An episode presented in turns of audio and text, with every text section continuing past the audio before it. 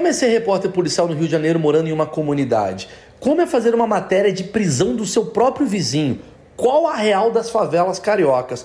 Hoje eu vou conversar com a Aline Prado, ex-repórter policial da Globo e nascida no Morro do Dendê, aquele ruim de invadir, um dos achismos mais esperados de todos os tempos, que vai te mostrar a realidade e a história sensacional e muito, muito interessante da vida da Aline. Se liga, meu, sério, tá muito bom.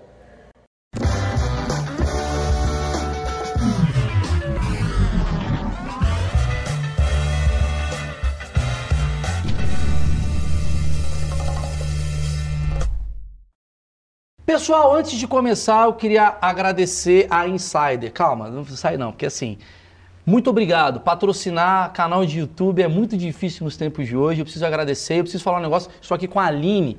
A Aline é uma das melhores jornalistas que tem nesse país. Eu já falei isso para ela.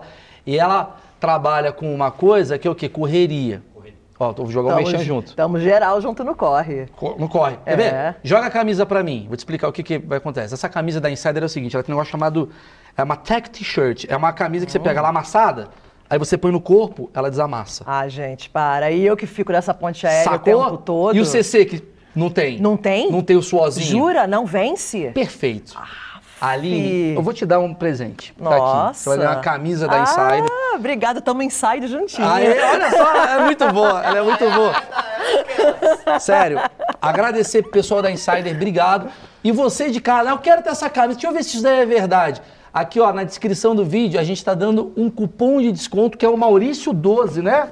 Maurício 12. Maurício 12. Pega o cupom de desconto, vai no link e compra com o meu cupom de desconto, você vai comprar bem mais barato, bem mais barato mesmo, e aí você testa, usa isso daí e o bicho pega. Usa bastante, porque dura pra caramba. Usa, pega uma e eu fico usando a vida inteira. É, diz que... Pronto. Só tenho cinco pretas, só tem uma, tá ligado? Exato, tipo a Mônica. é, exato. Fica à vontade, Aline, se quiser que eu ponha ah, aqui... obrigada. É? Não, eu quero abrir também pra ver, pô. Cara, que é muito boa, a Aline é muito do Natal, né? Nossa! Abre. Aí. Não, e branca, eu fico linda de branco, Pronto, cara. Sensacional, Olha sua isso. presente. Ah, amei. Pronto. E tecido bom dela. O tecido é bom. É. Ela é... Eu tô falando sério, essa amei. camisa Gostosa, não vai botar qualquer bosta aqui não, cara. Não. Teve gente tentando botar coisa aqui, a gente não põe não. É verdade. Gente não tá pelo dinheiro só não.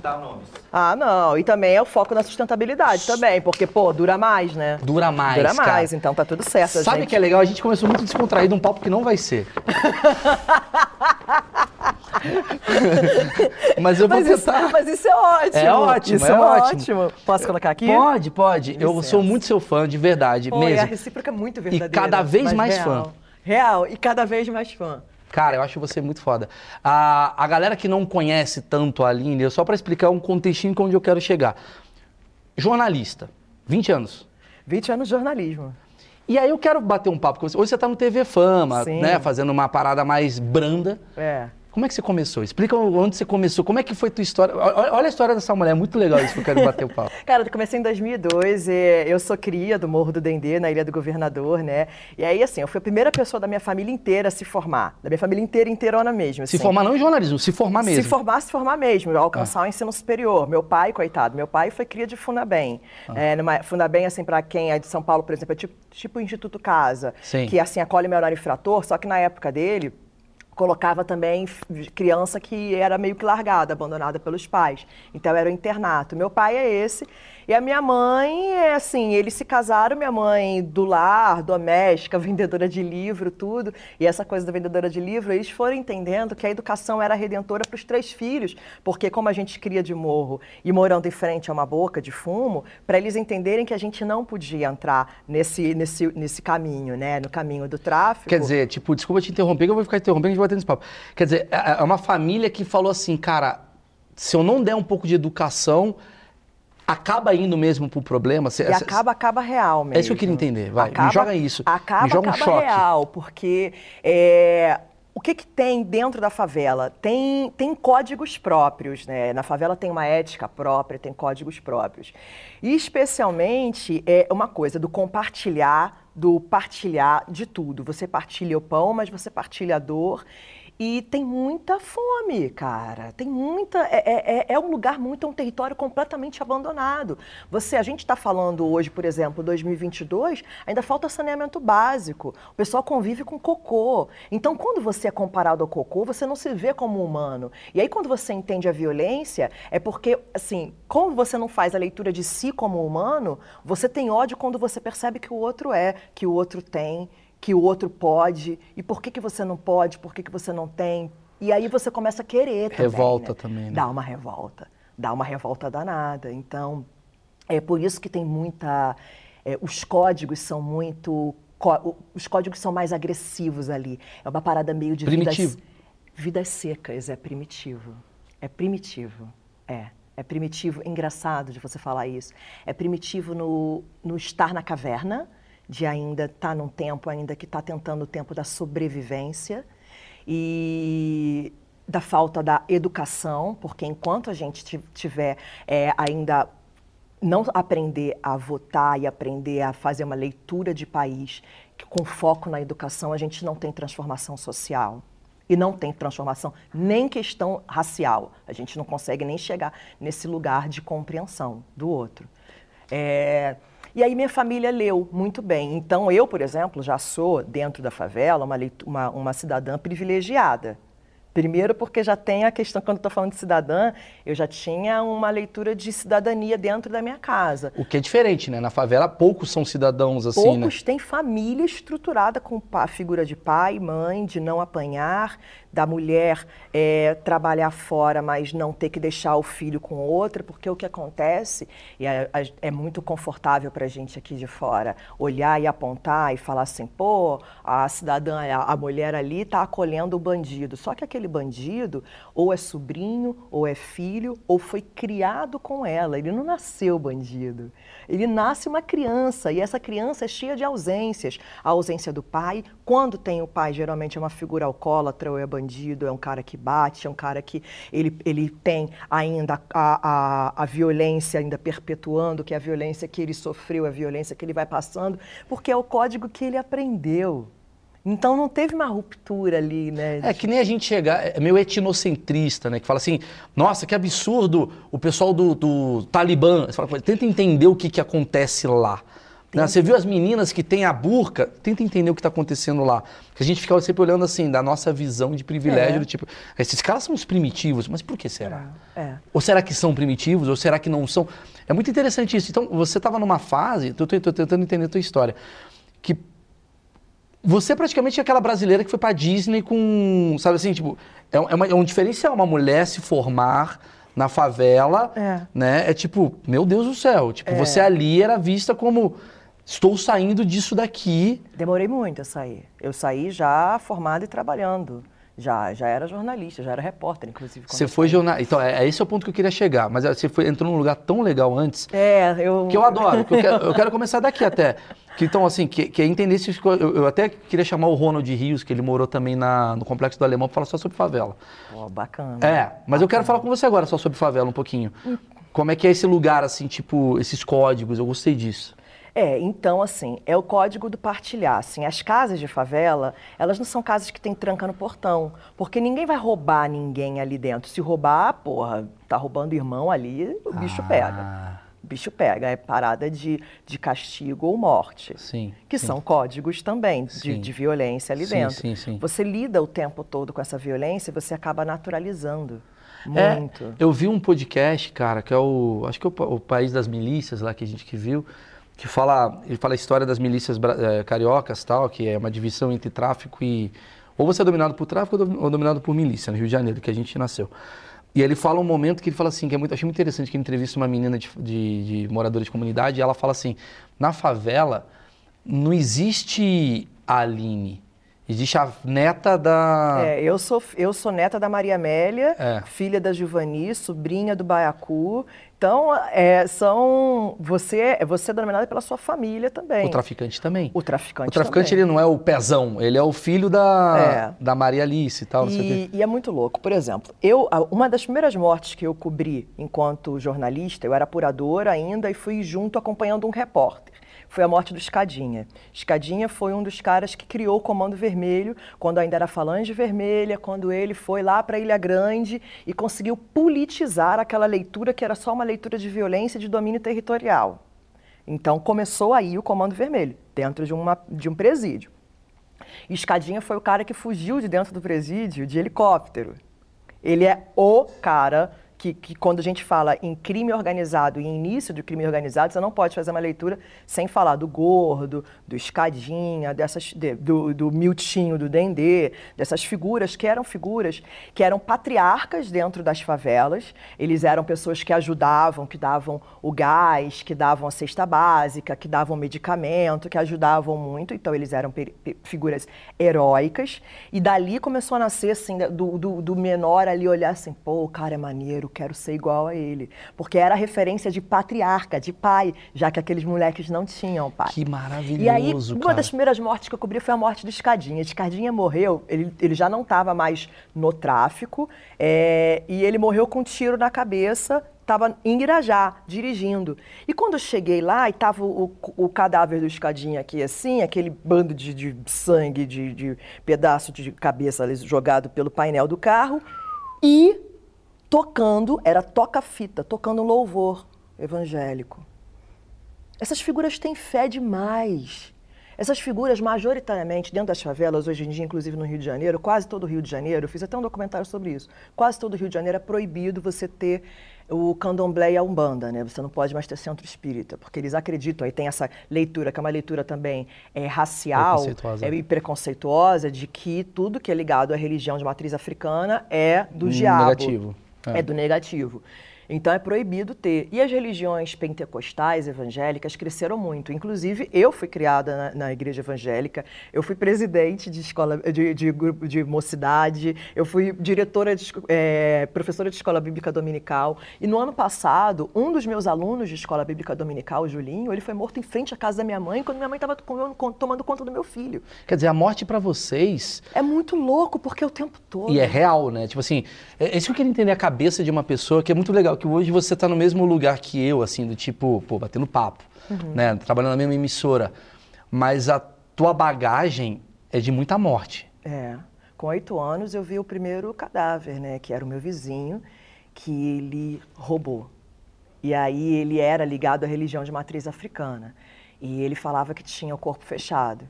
E aí as pessoas tem uma truculência muito feroz ali. Eles abriram o corpo do cara todo, do Fefo, todo, do, não era o Fefo, esqueci o nome dele e abriram o corpo dele e botaram uma placa assim, né? É, ninguém tem corpo fechado aqui. E é pendurado numa árvore, estava descendo para a escola. Ele roubou o quê? Ele roubou numa padaria. Eu não sei o que, que ele roubou até hoje.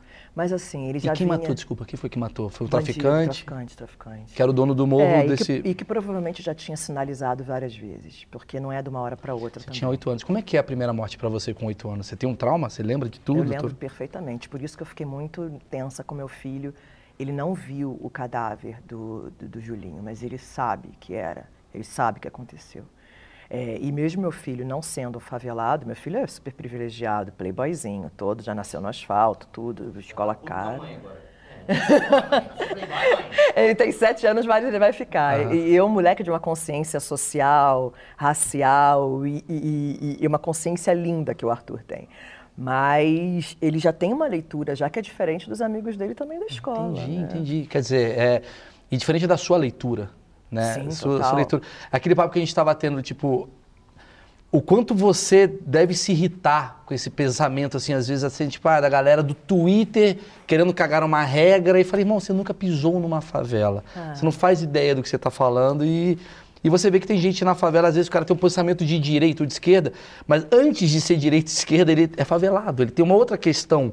Não dá para discutir. Entre direita e esquerda, ele continua sendo pobre. Exatamente. Ele continua sendo pobre, não dá, cara. Sem privilégio algum não e dá, tal. sem privilégio nenhum. Inclusive, é, a, dentro das favelas, você vê a direita crescendo beça. Você tem que entender também que, de alguma forma, a esquerda não está conseguindo se comunicar pois com essa é, galera. Cara. Porque está se colocando numa posição de privilegiado. Ou então, porque a, alcançou o meio acadêmico e está agora com um verbo que não é o verbo que a galera fala E ali. a galera está precisando de religião e alguém chega com a religião e fala, ó, oh, vem cá Vem é isso, porque está precisando, porque a religião é o único lugar que cumpre a função, a lacuna, ou é o tráfico ou é a religião. E de verdade, tá? Sim. Porque quando você sai do tráfico, você tem que automaticamente você entra para uma igreja. O único modo, o pronto-socorro da fé, e aí quando você chega numa porta de um presídio, que você vê uma fila, é a galera da Igreja Universal dando ali a comida, dando ali um acolhimento, dando a palavra, levando a palavra de Deus, ensinando a palavra de Deus de uma maneira diferente. Então, assim, você tem que pensar assim, não tem como não, não dá para julgar muito. Claro que não, não dá. Não dá para julgar muito, é muito louco. E eu, por exemplo, eu fui me ligar nas religiões de matriz africana há muito pouco tempo. Uhum. Que eu fui entender, assim, que quando eu fui começar a ter um letramento racial, porque meu letramento racial não é de dentro de casa. Eu nasci numa família de preto e pobre. Eu já sei que eu sou preto e pobre. Agora, o que eu queria de verdade, isso que meus pais, no meu ensino fundamental, por exemplo, no meu ensino médio, eu já fui para a escola pública. Não só pela falta de dinheiro, mas porque eu me envolvi com um traficante. E eu e meu pai falou assim: se você está querendo ir para essa vida, então eu já tiro a mão de você. E aí eu sofri abuso sexual desse traficante. Eu perdi a virgindade sofrendo abuso sexual desse traficante. Conta isso, me explica, desculpa, não é, entrar mais. É, mas não, não. Ah. É uma história que assim, hoje em dia, Maurício, eu já passei por tanta, tanta coisa, eu já morri. E já ressuscitei algumas vezes nessa existência, mas eu tive mortes tão profundas que hoje o meu processo de cura, e quando eu falo, parece que eu não estou nem falando de mim, sabe? Porque... É de uma outra que morreu. É, de uma outra que morreu. É, agora é outra linha. É outra linha. Esse cara, quer dizer, você namorou um traficante. 13 anos de idade. Ele tinha 27, sendo que ele foi o primeiro homem que olhou para mim. Porque a mulher preta, ela tem, quando ela.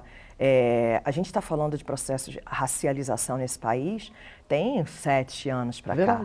É muito pouco tempo. Eu passei de uma época que eu tinha de verdade que alisar o cabelo para poder ser aceita nos lugares. E eu não era vista como, como símbolo nenhum de beleza, muito pelo contrário. Na escola, eu era macaca chita, cantava um jingle da Benedita, como se ser a Benedita fosse uma ofensa. Então, é, eu passei um tempão da minha vida só querendo pertencer. É, então, quando eu cheguei nesse lugar de que é um lugar que eu busquei tanto, primeiro vamos voltar a falar dessa questão do Dadu, que era o traficante, né? O, eu, chegou numa festa, foi o primeiro homem que olhou para mim. Era eu tinha 13 anos de idade. As minhas amigas, que eram mais claras, mesmo que fossem negras, mas eram negras mais claras, elas já tinham dado beijo na boca. Eu nunca tinha dado beijo na boca. Então, quando aquele cara olhou para mim, eu pensei que ele estivesse me amando, olhando mesmo, olhando para mim. E, e aí foi um abuso, foi, uma, foi, foi, horrível, foi horrível mesmo, assim. E foi muito, eu demorei muitos anos, assim, há muito pouco tempo que eu fui me curar disso. E eu só fui me curar disso foi depois que eu passei por muitos outros traumas na vida. Que substituíram. E que, e que ag, e agregaram. Foram e traumas outro vai ficando foram, menor, talvez não seja menor, Foram traumas mas, que foram agregando. Mais pontuais. E aí quando eu entendi que foi...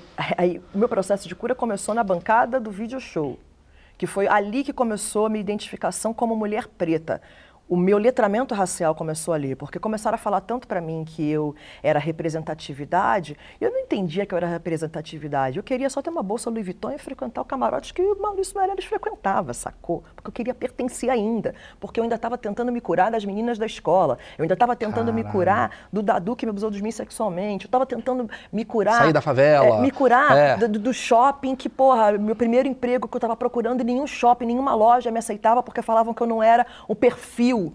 E, e, e, porra, de tantos lugares que eu fui demitida por não ser o perfil. E eu não entendia que, porra, de perfil era esse que eu não era. E aí eu fui entender, porque quando eu fui demitida do video show, foi por mais uma vez não ser o perfil. A gente adora você, você é ultra competente, mas existe um preço, ser Aline Prado e ter o teu cabelo e chegar do jeito que você chega. Nós queremos pessoas mais neutras. Foi assim? Foi assim, pelo telefone. E foi mais uma vez, só porque foram várias vezes. Aí eu entrei em depressão profundérrima ali profundona. Porque eu não fui abraçada nem pela comunidade negra, porque, porra, eu sou uma preta não retinta, de feições que não são negroides, então eu não sou lida como uma negra. Nesse colorismo existe. É, eu também não sou branca. E aí a favela também não me acolhe mais, porque, porra, Saiu. há anos eu saí da favela, embora ainda frequente tal, mas, Sim, há mas... anos eu não sou da favela e também no asfalto, mesmo morando na zona sul do Rio de Janeiro, sabe, nos lugares mais caros, também não sou. Então, da onde que porra que lugar que eu pertenço?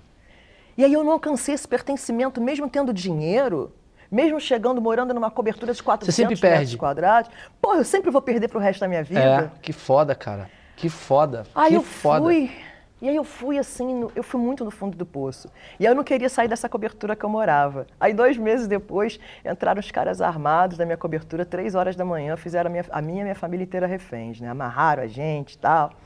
E aí um dos caras que estava tomando conta da gente, ele virou para mim e falou assim, cara, você é ungida do Senhor. Você é ungida do Senhor, não tinha que estar tá aqui não. Vamos embora, vamos embora, eles são ungidos do Senhor. Levaram a porra dos equipamentos todos, levaram tudo e tal. Mas aí eu tatuei até aqui, né? Eu falei assim, porra, fiquei tão louco, eu tatuei aqui, ungida do Senhor. Porque o cara me falou, eu vou acreditar no cara. E, porra, e não é só isso. Você entende o desespero que esse cara devia estar tá lá? Sim. Para estar tá assaltando uma família às quatro horas da manhã, três, quatro horas da manhã, numa noite de chuva, esse cara devia estar tá devendo muito. Esse cara devia estar muito desesperado. Você teve empatia naquele momento? Eu tenho empatia o tempo todo. Mas naquele a, momento? A minha psicóloga fala que eu tenho uma empatia patológica. é boa essa frase. Eu, eu queria entender isso, cara, porque assim, olha que foda. Você é uma mulher que nasceu no lugar onde a criminalidade bomba, certo? É. Que é primitivo. Pô, favela pra caralho. O cara ali, outro trafica, outro mata por causa é. do pão. Tá. E aí, tu acende sai desse lugar, caralho, vou lá trabalhar. Embora a raiz está lá, mas você sai desse lugar e de repente você está numa cobertura, que é uhum. totalmente pum, o oposto. Uhum. E aí vai um cara te assalta.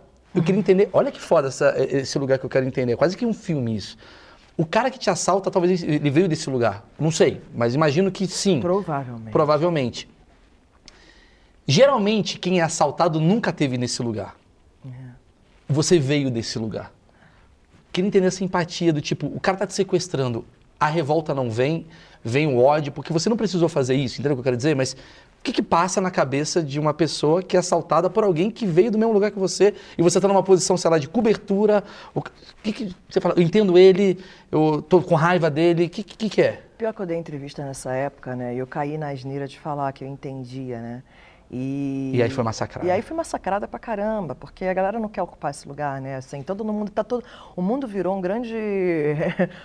é, é, é, um purgatório real, onde todo mundo virou juiz, cara. Tá todo mundo só apontando. E todo e... mundo virou vilão. Acho que é pior do que ser todo mundo juiz, é todo mundo virar vilão, inclusive o juiz. Porque não importa é. o que você fale, desculpa, mas não importa o que você fale, você tá errado. Sim. Não importa a narrativa, você tá errado. Você tá errado. A cabeça do, do brasileiro comum se eu sou bonzinho, tem que ter o vilão.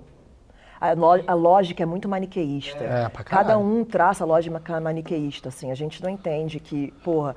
E é isso muito legal nas religiões de matriz africana, de entender que não existe o diabo, né? Não existe a figura do demônio. Porque você é o mal, você pratica, são suas ações. Tudo é fruto das suas ações. Então, assim, o bem e o mal mora, mora onde você quer, claro. para onde você mira o teu olho, para como você é, Enxerga, si, né? sintoniza ali o teu olhar, sabe? E eu demorei muito a sintonizar o meu olhar nessa. E ali eu fui nessa, nessa loucura de estar nesse lugar da cobertura, é que eu fui entendendo o meu lugar de pertencimento. Que aí eu fui, cheguei do nada, eu tava. Aí me startou uma síndrome do pânico. É, eu fui numa cachoeira, nessa cachoeira tinha uma comunidade quilombola. E aí, quando eu estava passando, descendo, eu tive uma. Foi minha última crise de pânico, foi uma crise de pânico muito fodida. Meu marido teve que me carregar, pô, assim, mó tempão no colo, assim, eu achando, eu estava cianótica mesmo, achando que eu fosse morrer, porque eram, eram, os sintomas eram bem, bem reais mesmo, assim, para mim e para quem estava perto de mim. E aí ele me parou para dar uma água, para conseguir, sabe, me acalmando. E aí, quando eu olhei, estava escrito assim: Comunidade Quilombola Cafundá Astrogilda. Aí a, a filha da, pres, da, presidente do Quilombo, que tem um restaurante, ela falou assim, você está passando mal? Eu falei assim. Ela falou assim, você tem crise de pânico? Do nada, né? Aquelas paradas que a gente não entende. Eu falei assim, tenho. Aí ela, você toma remédio? Eu falei assim, porra, tomo uma porrada de tarja. Aí ela falou assim, para de tomar, você precisa disso aqui. Que era um, uma, um, é, uma, é um parque ambiental, é dentro do Parque Estadual da Pedra Branca. E eu passei a frequentar aquele lugar como voluntária da escola quilombola, para ir lá varrer, para entender o meu lugar de nada e para entender o meu lugar de. Caralho, entender eu, meu lugar de nada é muito foda. E entender que eu tenho que entender o tempo das coisas. E acho que o pseudônimo mais perfeito de Deus é tempo. Entender que é o tempo de, de você nascer uma plantinha, de você semear, de nascer aquela plantinha, daquela plantinha brotar, daquela plantinha nascer a flor e daquela plantinha morrer. Então eu fui me entendendo ali como pertencente da natureza. É bruxaria mesmo. É voltar a ser bruxa Então eu fui entendendo, fazendo a leitura da minha avó Maria Amélia, do quintal dela, que ela não tomava remédio de farmácia, que estava tudo no quintal da casa dela ali, né? Ali estava pé de atroverã, pé de boldo, os chazinhos todos de cura. Então eu fui me entendendo nesse lugar. Que não deixa de ser uma tecnologia. Ancestral. Eu então, falo isso do índio. A gente fala do índio, ah, o índio. A gente fala, mano, o índio é um puta cara de tecnologia. Ele pega ali a. É outro tipo de tecnologia. Que a gente acha que tecnologia é computador. Então, quando a gente fala que a galera da favela é primitiva, o índio é primitivo, a gente tem que se voltar para um outro lugar de primitivismo também. Não é pejorativo. Não, é, não é pejorativo. O primitivo não é. Tudo Por... que é primitivo a gente botou pro. pro, pro mas, mas sentimentos são primitivos, né? A e gente... a gente tem que aprender a lidar com isso e, e, a ler outros códigos diferentes além do nosso código, que quando você fala do etnocentrismo, que a gente fica o tempo todo voltando, porque achando que o mundo rotaciona no nosso umbigo. Mas é por isso que eu fiz esse projeto. Porque esse projeto aqui que eu fiz é tipo, eu conversei hoje com uma menina que é vegana. E o que, que é? Que porra que é que deu na tua cabeça? Que do nada tu resolveu parar de comer carne. Eu, quando eu entrei na cabeça dela, eu falo, uau, é. que louco. Isso serve para preto, para branco, para judeu, para católico, para tudo. Quando eu entendo a tua história, eu não vou conseguir entrar na tua vida, mas eu vou conseguir tentar entender por que, que você é de um jeito diferente do que eu sou. E o meu jeito e o seu não estão errados nem certos. Eles são distintos. Tem uma frase que eu vi uma vez que eu achei muito legal. Cara, é muito legal ser diferente, o problema é ser desigual é do caralho ser diferente. É muito legal. A gente tem um diálogo muito bom em você. A gente já conversou, a gente se admira, a gente bate papo, a gente se empolga. Mas olha a tua vida, olha a minha, totalmente diferente. A gente não é desigual. Não. Porque a gente está no mesmo lugar, no é. mesmo. Eu tô conectadaço com você, eu tô aqui em você. É... A gente come o cérebro do outro. Mas é porque a gente está se despindo e para você chegar nesse lugar, acho que você tem que ir se despindo, né? Assim, de muita. Primeiro se despindo das dores. E de né? raiva, é de. É processo de cura, é processo de cura. E, e, a gente vai se né? despindo, é, autoconhecimento, vai se despindo de muito ego, né? Vai tirando, assim, várias, várias barreiras do ego. E toda vez que ligo o REC de qualquer câmera, qualquer câmera que eu vou fazer apresentação, ou que eu vou fazer uma mestre cerimônia, ou que eu vou fazer qualquer coisa, eu sempre peço para que diminua o meu ego e que a minha voz seja usada, a minha comunicação seja usada para um bem maior. Ah, muito legal isso. E não à toa você faz isso muito bem, assim, não é porque está aqui gravando, eu falei isso fora das câmeras, eu e o Marcão, a gente é muito seu fã, a gente... Nunca falou. Nunca. fala aí, Marcão. Não, a galera vai achar, porque a galera sabe que a gente fala as verdades. A galera acha que a gente... Não, a galera sabe que a gente fala as verdades, mas é verdade, a gente, a gente é muito seu fã há muito tempo. E aí que eu acho muito legal é isso, tal. Aí você, eu queria só saber o negócio do, do, do sequestro. Quando você olha pro cara, bate o um negócio, bate raiva, bate sentimento... É, tá tua família, é, tua família. Tá, tá a né? minha família e eu também sofri uma violência, né, cara? Eu tava chapadona de remédio para dormir e o cara me foi, sabe, me tirando da, da cama com uma violência, sabe? A minha família foi toda amarrada, assim.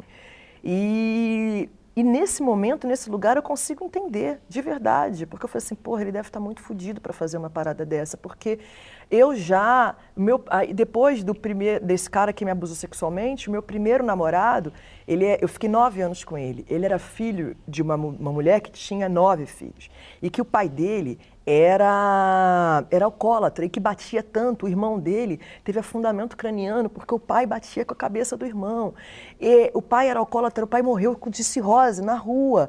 E esse cara é o cara que tinha que aos 14 anos começou a trabalhar de pedreiro para poder ajudar a família inteira, para poder botar o pão de cada dia. E aí ele foi servir o exército, que também é outra Caralho. fuga, é outra fuga de muito jovem, do, jovem da, da, da, periferia, jovem da favela, é servir as forças armadas, porque é o mínimo de dinheiro que você tem, pelo menos durante um ano e meio você garante sustento da tua família.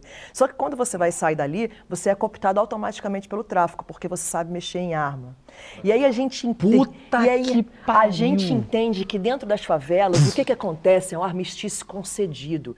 Porque assim, enquanto a gente não falar em descriminalização da maconha, enquanto a gente não falar de processo de por que, que a maconha foi criminalizada, que foi no governo Nixon, porque foram criados os presídios privados e tinha que encher de gente nesse presídio, enquanto a gente não entender que tem superfaturamento das quentinhas, tem superfaturamento da SEAP, que é a Segurança Pública, tem superfaturamento da polícia, que todo mundo ganha alguma coisa, enquanto a gente não discutir uma, é, uma reformulação no, no esquema de segurança pública, mesmo, isso só se discute através da educação. Então, a primeira coisa que a gente tem que falar é reformulação do ensino da educação.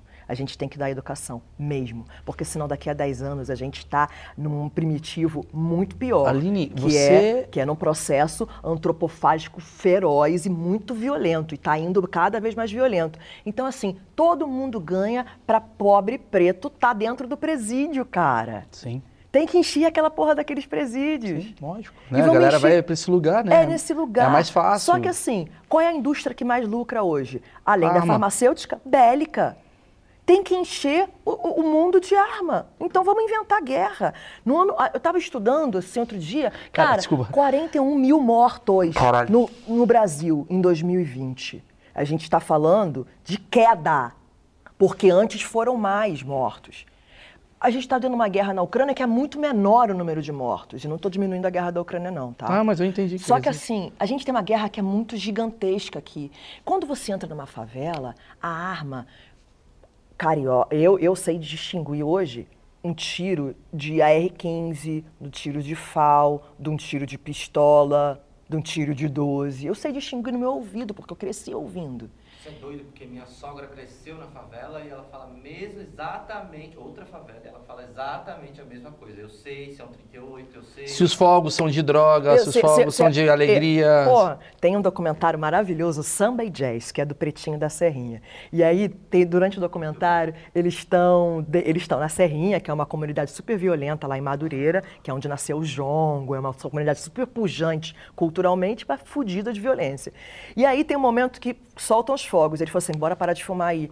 Bop está subindo. Sabia que era Bop porque são três vezes que soltam os rojões, tá? Caralho. Então a gente sabe o que, que é. Teve uma vez que eu já era repórter policial e por isso até que eu tive que antecipar minha saída da favela enquanto repórter, que eu fiquei 10 anos como repórter policial.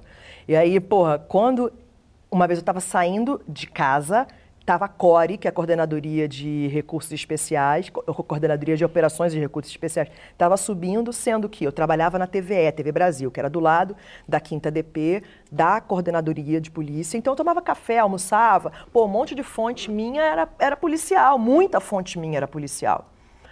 E aí eu estava saindo do portão e estava subindo a core. Os caras me olharam, três me reconheceram na hora, na hora eu fechei. Falei assim, fudeu muito para mim mas muito para mim. Porque se algum bandido olha e Você. entende que eu conheço, já fudeu. Esses caras vão estar tá achando que eu sou conivente. Eu falei assim, caraca, que merda. Isso aconteceu? Aconte... Não, de, de, de, dentro da favela, é, aconteceu depois. Aconteceu depois. É, eu vou fazer a pergunta, porque você, para mim, parece aquele personagem do Tropa de Elite. Ah, um pouco, o... né? O Matias. Né? Ah. Que o Matias ele era um policial. Ah, é verdade, é verdade. Vamos, vamos, contar o arquétipo, né? O é. Matias, ele era um cara da favela, uhum. né? Um morador negro que morava ali e tal, e ele era da polícia. Total. Então ele tá ao lado, ele cresce com um traficante, amigo Conhece. de jogar bola, uhum. e ao mesmo tempo ele é o cara que prende o traficante. Sim. E a merda toda se estabelece quando ele aparece no jornal, né? Prendendo, fala, pô, o cara da comunidade, caralho e tal, da merda toda. Tu foi repórter jornalística policial, né? Você quer saber como é que eu soube da morte do meu primeiro namorado? Vambora. Desse que me estuprou? Ele foi picotado num carro. E eu soube pela ligação da polícia. Enquanto fala... repórter. Enquanto repórter. Que falou que Carlos Eduardo Bezerra falou. A gente sempre ligava, né? Fazia ronda nos batalhões.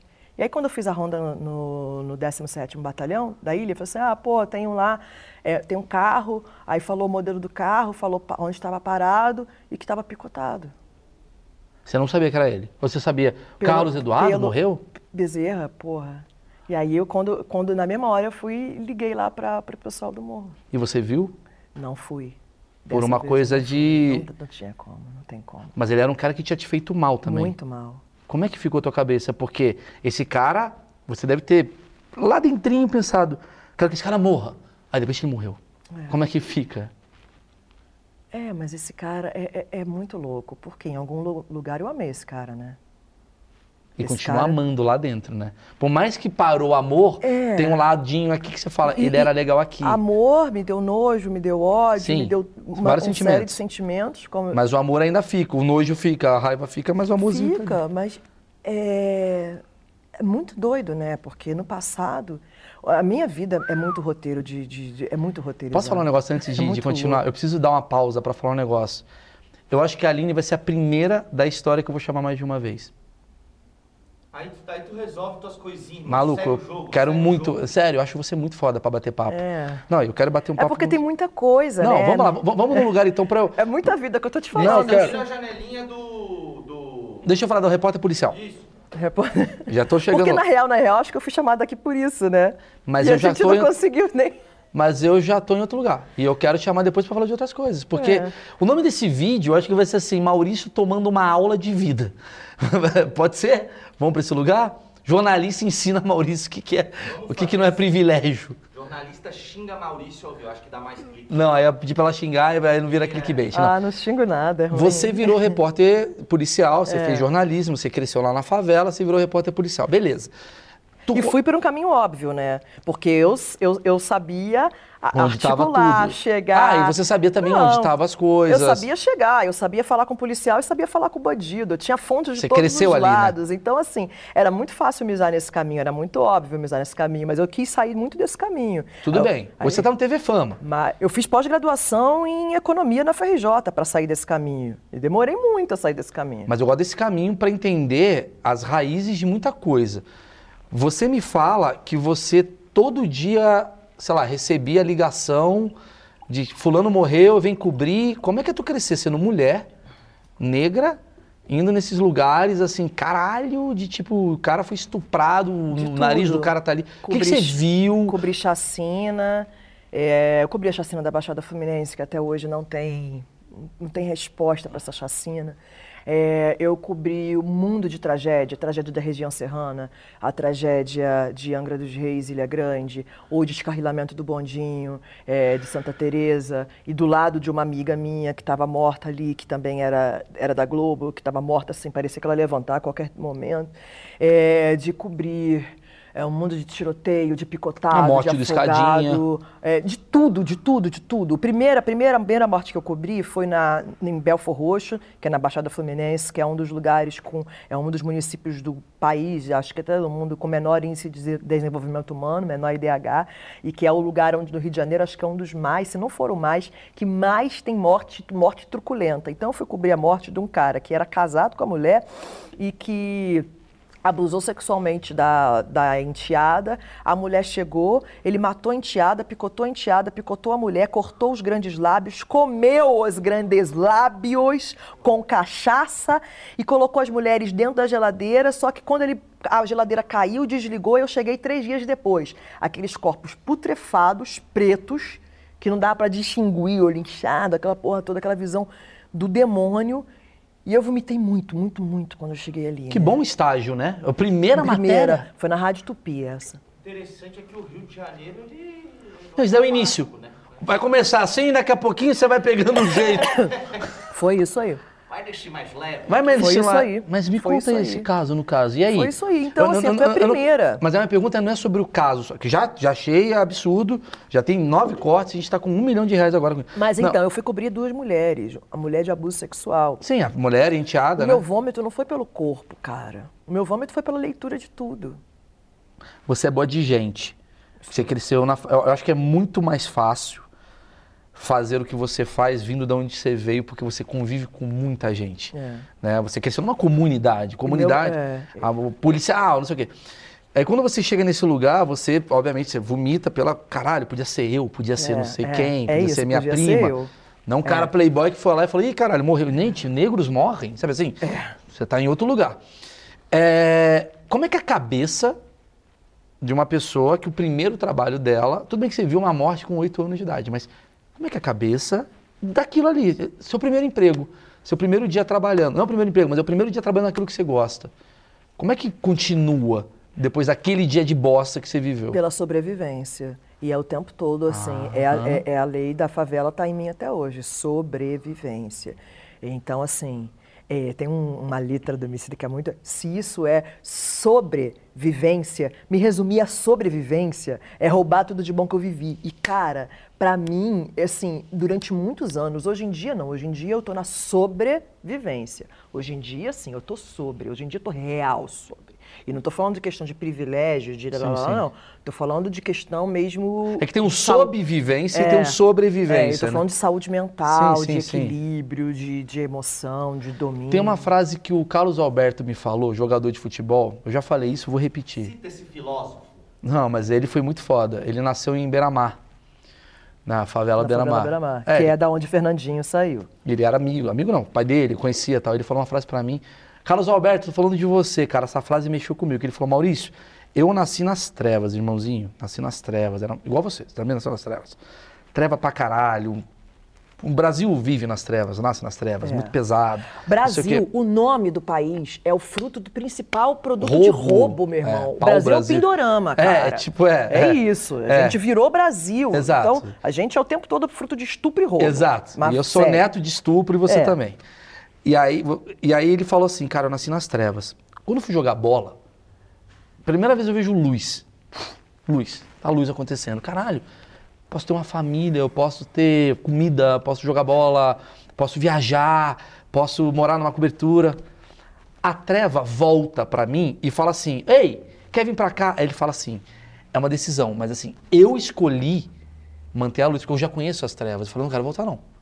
O foda é quem nasce na luz. Porque quem nasce na luz, a treva, dá muita curiosidade de você querer saber o que é, porque você não sabe o que é. Então você vai acabar caindo nesse lugar do tipo, ah, é legal isso daqui, mas hum, quero ver o que, tem pra lá. E aí, irmão, é um caminho sem volta. Ele falou que ele fez essa É escolha. o Pedro Dom. Como é? Ah, sim, A sim. história do Pedro Dom também, né? Que nasceu na luz e que foi pra Que é o que acontece muitas vezes. É. As trevas toda hora batem em você. E hoje você tá num lugar que você fala, mano, é luz. Perto do que eu era? Caralho! Perto do que eu vim? Puta que pariu, é luz. Vem uma trevinha aqui, então talvez por isso que quando vem um sequestro na tua vida, você consegue ter essa empatia. Porque você fala, isso não é a pior coisa que já aconteceu na minha vida. Não. É parte de algo ruim, mas não é a pior. Essa morte que você investiga lá, que investiga não, você faz a apuração, repórter e tal, é, chegou a fazer você pensar em desistir em algum momento? Não, Pensou muito momento, assim, eu não queria, não é um caminho. A reportagem policial, no início, eu tinha uma coisa de Kate Marrone, assim, eu queria, tal, falei assim, poxa... Quero entrar nos lugares que ninguém entra. Entra, tal, aquele submundo e entender. É, depois de um tempo, quando isso se torna uma constante, que você, poxa, você entra no IML e que você vê a maioria dos corpos... Eu, eu fiz, nojentão isso também, eu fiz a migração do IML quando era na, na, na, na Lapa, para o hoje que é onde perto ali da cidade da polícia ali na Leopoldina. E o IML era abandonadaço tal. Então tinha muito corpo abandonado. E a maioria dos corpos abandonados é preto né cara? É indigente. A maioria do indigente é preto. Então quando eu cheguei naquele IML aqueles corpos ali tu, a maioria é preto e aí muito louco tem, os, tem o nosso Spike Lee brasileiro Jefferson Dell ele fez um filme M8 é, a morte socorre a vida. E para mim é um pouco disso, assim. Cada morte que eu cobria ia socorrendo a minha vida, sabe? Ah, O tempo todo, assim, o tempo todo real. isso. Porque o meu avô morreu no hospital público, fudido, assim, e eu ligando, pedindo condição para o meu avô, ligando para a Secretaria de a Secretaria Municipal de Saúde, pedindo ajuda, e, e ninguém socorrendo, assim. Meu avô morreu se cagando no meu braço. E, e aí eu vi assim, caralho, eu preciso sobreviver. Em cada morte, a morte do Dadu, a morte, as, todas as mortes para mim foram me alimentando. Eu tô carregada aqui, eu carrego um monte de alma aqui, saca? E que também me fortalece, também. Essa é a quantidade de energia que tu foi pegando, porque, cara, tu trabalha. O trabalho já é um saco. É. Trabalho já é pesado. Trabalhar com essa energia pesada, tu pirava? Eu tomei Rivotril durante muito tempo, né? Você acha que o Datena toma Rivotril também? essa Ah, galera que acredito, trabalha com isso? Acredito, mas com certeza. Qual a energia que vem? É uma, energia, é, é uma energia pesadona, densa, né? Densa, que você não consegue dormir muito. É, o Datena, como ele não como ele não está É, que dentro, é, é um pouco diferente. É um pouco diferente. Mas quem está ali muito dentro, que entende a parada, que entende o parangolé, que faz a leitura de dentro e de fora, porque o tempo todo eu busco fazer essa leitura micro e macro, saca? É, é muito, é muito pesada, porque a revolução que tem que se fazer é uma revolução gigantesca. Então eu preciso estar carregando todo mundo. Então, assim, quando eu estou ali, eu estou representando o coletivo de pessoas que estão aqui de pessoas que não estão mais aqui. Então eu sei que eu estou na missão. A- meu verbo é missão. Meu verbo é missão. Isso aqui é meu tiro de 12, meu, tiro, meu minha R15. Tem que ser. Então, eu preciso usar como missão. Aí é muito doido eu parar e falar assim, porra, hoje eu tô no TV Fama, a Patricinha não. Porque eu sei que no TV Fama, por exemplo, o que, que eu fiz? Eu fiz. Quando me chamaram pro TV Fama, eu falei assim: olha, eu só aceito pro TV Fama se eu puder opinar. Só que eu opino de uma maneira, eu falei assim, porra, eu não posso ser muito incisiva e criticar muitos famosos. Mas eu preciso mostrar para essa galera que assiste, porque pobre, Joãozinho 30 falava, quem gosta de lixo é antropólogo, go pobre gosta de luxo. Então pobre sempre está mirando. É boa essa frase. Pobre sempre está mirando no na projeção, na, né? projeção da fama, da é. riqueza, da ostentação. Eu falei assim, cara, eu preciso mostrar para essa galera ali, me comunicar com essa galera que essa parada não é maneira não, que só a educação vai salvar. Então eu estou o tempo todo ali me posicionando, me usando como instrumento e estou o tempo todo dando verbos nas entrelinhas ali, dando a minha letra na entrelinha, para permear, porque o meu público é classe C e D, é de onde eu vim. Então não tem lugar melhor que eu possa me comunicar com o público Entendi se não for ali onde eu tô onde eu tô. Então eu consegui transformar muito, mas muito. Então eu viro quando tem, por exemplo, ah, uma Adriana Santana lá que era ex-BBB que falou assim, ai, eu quero, é, poxa, nossa, eu queria muito poder importar uma empregada doméstica do Brasil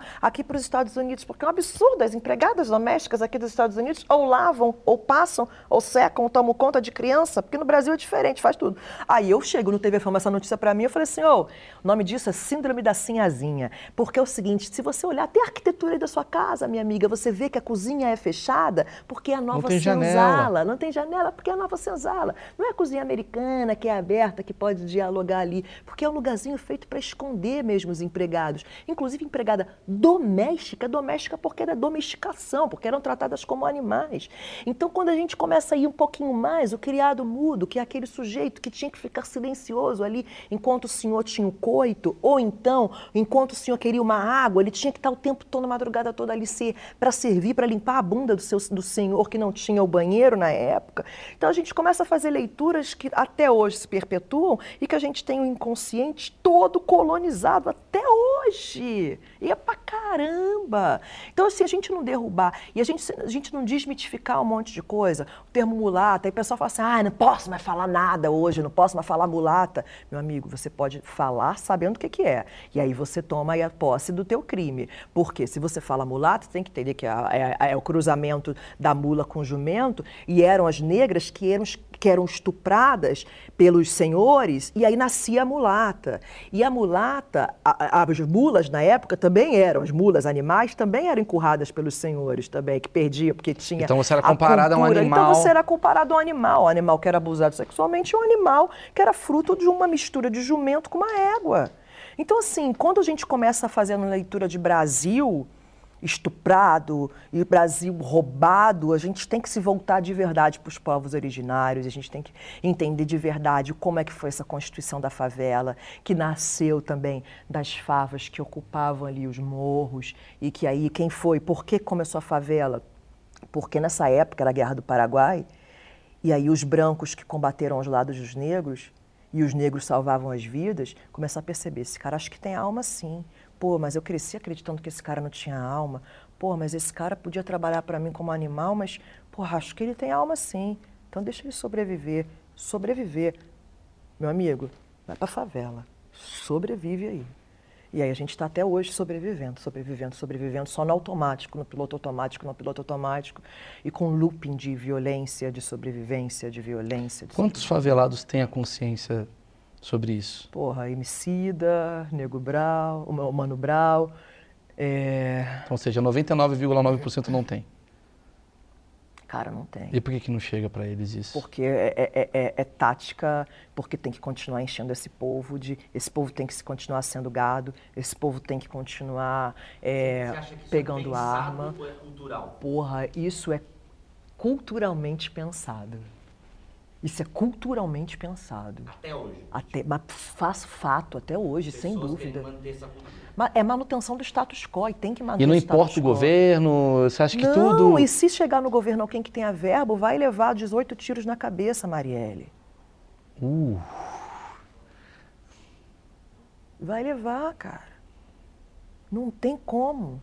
É que nem o policial. O policial bom, ele ele pode até ser bom, cara, mas ele vai ter que se corromper ou por omissão ou por ação. Porque ele sabe do sistema. Se eu sei, como que não vai saber? ele se corrompe ou por omissão ou por ação. É verdade. É verdade. É verdade. É, é, é, fazendo bem ou fazendo mal, ele está se corrompendo, né? É. Porque, ele, porque teoricamente ele teria que ser um robô baseado em lei. Isso pode, isso não é. pode, mas vou dar um jeito aqui, ou então vou. É, é verdade. É. E você também tem empatia de entender o policial, né? Pô, total, cara, tá louco, total. Muita. Mas muita empatia de entender o policial, de entender que aquele cara tá. Não é um cuzão, ele. Não, não é um cuzão, não. Aquele cara tá dando ali a vida dele, da família dele, colocando a vida dele em risco, a da família dele em risco, para ganhar um salário de miséria. E aí também, porra, ele vai querer fazer um ganho extra ali, aí acaba essa questão das milícias. Começou a Polícia Mineira. Aí hoje, quando a gente fala de queda na criminalidade, a gente está falando de queda de criminalidade, porque agora, pelo menos, a estrutura do tráfico, olha que merda a gente falar pelo menos, a estrutura do tráfico está se organizando, está ficando uma coisa meio PCC São Paulo, mas está ficando uma coisa mais milícia. Então, o tráfico também está criando um esquema de milícia, de domínio territorial, de cobrar a comerciante, sim, sim, sim. de cobrar de gás, é, de cobrar de Inclusive, tudo, eu vou né? fazer um adendo, República das Milícias no Spotify, né? O Bruno veio aqui. Aliás, não vai lá no Spotify não, vê o nosso aqui que a gente fez Fez muito legal. O, o Bruno ele fez um paralelo maravilhoso. É um puto estudioso jornalista. Que é explicou... o escritor do livro é, República das Milícias. Maravilhoso. É, ele veio livro, aqui, pelo amor. Ele veio aqui, ele deu uma aula para mim de como a milícia surgiu, né? É. A Polícia Mineira. Ele vai contando tudo. E a gente ficou bem Eu assustado. Eu acompanhei desde a época de Polícia Mineira. Bem da época de Polícia Mineira mesmo, assim. Quando começou, era em Campo Grande ainda, quando estava começando. Quando, como, como policial, como, não, como repórter policial, tu acha que já foi pior as coberturas do que está sendo hoje? As Por... coberturas. É, tipo assim, as matérias, assim, porque o assassinato antigamente ele era mais. Hoje você tem celular, tudo você filma, é. hoje tudo é, tudo é mais exposto. Mas tinha um, uma romantização na figura do, do jornalista policial, mas se você viajar um pouquinho no tempo e você fizer uma leitura, a maioria era viciado em pó, é, fumava pra caramba, era alcoólatra. A maioria. Eu peguei esse tempo, eu peguei o finalzinho ainda de, desse, desse tempo de redação. Eu tô com 40 anos de idade e 20 anos de profissão. Era uma coisa do uísque, do triste, é, do... E que era romantizada essa figura, que eram, eram os caras, eles já eram depressivos, cara. Parei para pensar agora, mas já era. E você tinha quantos anos? Ah, eu tinha, eu comecei na época com 20 anos. Meu Deus do céu, Foi. tadinha, né? Tipo com assim, bem-vindo, vem aqui que eu vou destruir a sua, a sua cabeça Posso que tá... só fazer uma questão sobre esses caras, que sempre me lembro do Tim Lopes e tal. Né? Ah, sim. Eu sou, o, o, eu sou comadre, né? O padrinho do meu casamento é o Bruno Quintela, que é o filho do Tim Lopes. Ah, nossa, é, meu amigo irmão, meu amigo irmão. A figura do Tim Lopes, por exemplo. O Tim Lopes, ele foi morto como X9. Por quê? O Tim Lopes era um cara que vivia dentro. Ele é um cara que permeava ali dentro, é um cara que foi acolhido ali dentro. Era um cara que bebia com os caras, que comia a mulher de lá, e aí é o cara que denunciou a feira de droga. Maconha de 10, pode 15. E aí ele foi truculentamente morto do pneu. O que, que é o pneu? O pneu é o micro-ondas. Que é o mesmo lugar que meu pai quase foi quando meu pai foi atrás desse cara que abusou de mim sexualmente. Que prometeram que ia botar meu pai no pneu, botaram um fuzil na cabeça do meu pai. Mas não tem uma coisa do tipo, caralho, o cara abusou de você sexualmente, a favela não defende mais o lado de quem vai. Mas então, meu pai, ele chegou de uma maneira muito errada para dentro da leitura do tráfico ali dentro. Ele não chegou pedindo permissão, que é uma, é uma outra leitura louca, né? Você tem que pedir permissão, você tem os caras que você tem que falar, tem um tribunal próprio, tem um julgamento próprio, tem um tribunal ali, tem uma, as próprias leis, o próprio tribunal, é diferente. Puta merda. É uma lei que movimenta totalmente diferente do que a gente e imagina Como você trabalhou para não ser um Tim Lopes? Principalmente por essa proximidade dele. Exatamente. Da notícia que ele Porque dá. você Eu, é uma menina. Foi, foi muito pouco, hein? Você é muito inteligente. Foi muito... Você fala muito bem e você é muito justa. Sou, é, tenho, tenho uma coisa de. Eu sei, mas a justiça, ela, infelizmente, ela é frágil, porque é. você é justa. Sou justa, tá bom. Vai lá, corajosa, morre e lá. entre o ser justa e o julga e essa entrar no julgamento equivocado também tem uma linha muito tênue, tá? Como é que você vai é... ser? Como é que você vê no Tim Lopes, seu, seu, seu amigo Tim Lopes, morrendo? Não, e um ícone para mim. Um ícone, o cara é ídolo, um tipo, o cara fez uma matéria incrível. Uma não vai. É, mas essa no caso. o cara era o, o cara. Ele era o, ele era o ícone da tua parada. É. Ele era, era o ícone da. Porra, era muito. negócio. É o cara que fez a matéria é sobre a população de rua ele foi mendigo, ele virou mendigo durante um tempo para fazer essa matéria. Ele é um cara muito sensacional. Então é um cara que me inspirou muito. Mas muito. Então o seu caminho era ser um Tim Lopes no sentido é, de profissional. E quase fui, né? Porque Sim. quase fui morta várias vezes. Não, não, no né? sentido profissional, no sentido. Você mirava assim, puta, eu quero ser esse cara. Não, mas eu quase fui morta várias vezes por, É isso que eu queria por saber. querer esse cara. Como que você. Ó, é, quando eu fui tirar carteira de motorista, por exemplo, eu descobri que estava rolando uma milícia na Ilha do Fundão, que era com conivência da Polícia Federal, da Polícia Militar e do Detran. Eu botei uma câmera escondida na bolsa, fui com cinegrafista escondido tal, fizemos toda a matéria, tudo, denunciamos. O cara do Detran foi exonerado, os policiais foram exonerados. O que, que aconteceu comigo? Tive que ficar dois meses afastada, sumida, assim, sabe? Porque eu fui ameaçada de morte. É, porra, fui entrar uma vez para fazer a matéria, e nem era uma matéria de polícia, não, era uma matéria de comunidade tal, que estava com um buraco lá no Caju. E era atrás ali do cemitério do Caju. Quando eu cheguei atrás do cemitério, estava um cara com. Eu não, eu- não sei se é uma bazuca, isso não sei de fato o que, que era, que estava com um negócio aqui no meio das pernas, que era uma arma gigante, que eu nunca tinha visto e nunca mais vi. E um monte de caras armados cercaram o nosso carro, me tiraram pelo cabelo, me deram tapa na cara. O meu motorista da TVE, ele se urinou todo, porque também levou tapão. Cara, mas foi uma parada surreal. Surreal. E aí a leitura é, a Aline é forte, a Aline aguenta, que é a mesma leitura que fazem nos hospitais quando a mulher preta vai ter filho. Ela é forte, ela aguenta, não precisa da anestesia. É a mesma coisa. E aí, quando eu cheguei na redação, quando eu liguei para a redação, o pessoal falou assim, então você vai fazer um ao vivo agora, já que caiu essa matéria. Eu falei assim, caralho, eu fui ameaçada de morte, eu fui quase morri. Mas não morreu, né, Aline? Vai, segue a vida. Então o meu foi sempre segue a vida, segue a vida, segue o baile. Segue a vida. Essa desse cara da arma foi a coisa mais pesada que você. você Ah, não, eu já desci dentro de. Uma vez eu fiquei no. Eu, eu cobri eh, 14 ocupações de UPP, de 14 favelas, né? A primeira foi o Santa Marta, Dona Marta, eh, depois foi o Complexo do Alemão e tal. E quando teve eh, na, no Morro da Providência a ocupação, eu estava lá em cima, estava lá no Altão. E aí, pô, geral desceu. E eu estava fazendo a matéria, ainda entrevistando as pessoas, eu não vi. E eu estava conseguindo, né? Porque eu consigo entrevistar morador, eu consigo chegar. Porque eu sei chegar. Eu não vi que a galera tinha descido. Eu fiquei sozinha com uma repórter do jornal Dia. E aí os caras viram, a gente começou a soltar tiro. Tinha uma viatura. A gente não conseguia entrar na viatura, a gente entrou numa igreja e soltando fogo na igreja. O caveirão, que é o veículo blindado, que já estava descendo, ele voltou para buscar a gente. Então eu desci, eu tive que entrar no caveirão e assim, passando tiro muito perto. E quando eu entrei no caveirão, tinha um, um- um cara preto, morto, com tiro de 12, que ele entra fino e sai enorme. Então tinha encéfalo espalhado pelo, pelo, pelo blindado todo. E eu fiquei olhando aí assim, foi me dando um, um- uma lembrança de muita coisa, sabe? E aí ali eu desmaiei no caveirão, né? De tanta coisa que foi lembrando, né? De, de tanta coisa que eu passei. E aí me deu. E eu reparei que eu não podia realmente mais fazer. E para mim, o, o que rompeu mesmo, assim, eu falei assim, porra, não quero, não quero, mas não quero mais saber dessa merda. É, foi quando o meu, o meu vizinho, ele foi, foi preso por uma... E não foi nem tráfico, foi receptação de coisa roubada que ele estava. E aí a minha chefe me obrigou a fazer a matéria. E me obrigou mesmo a fazer a matéria. E, porra, quando eu cheguei lá, eu tive que dar de frente, cara, pra ele. E ele olhou pra mim assim. Você vai me fuder, né?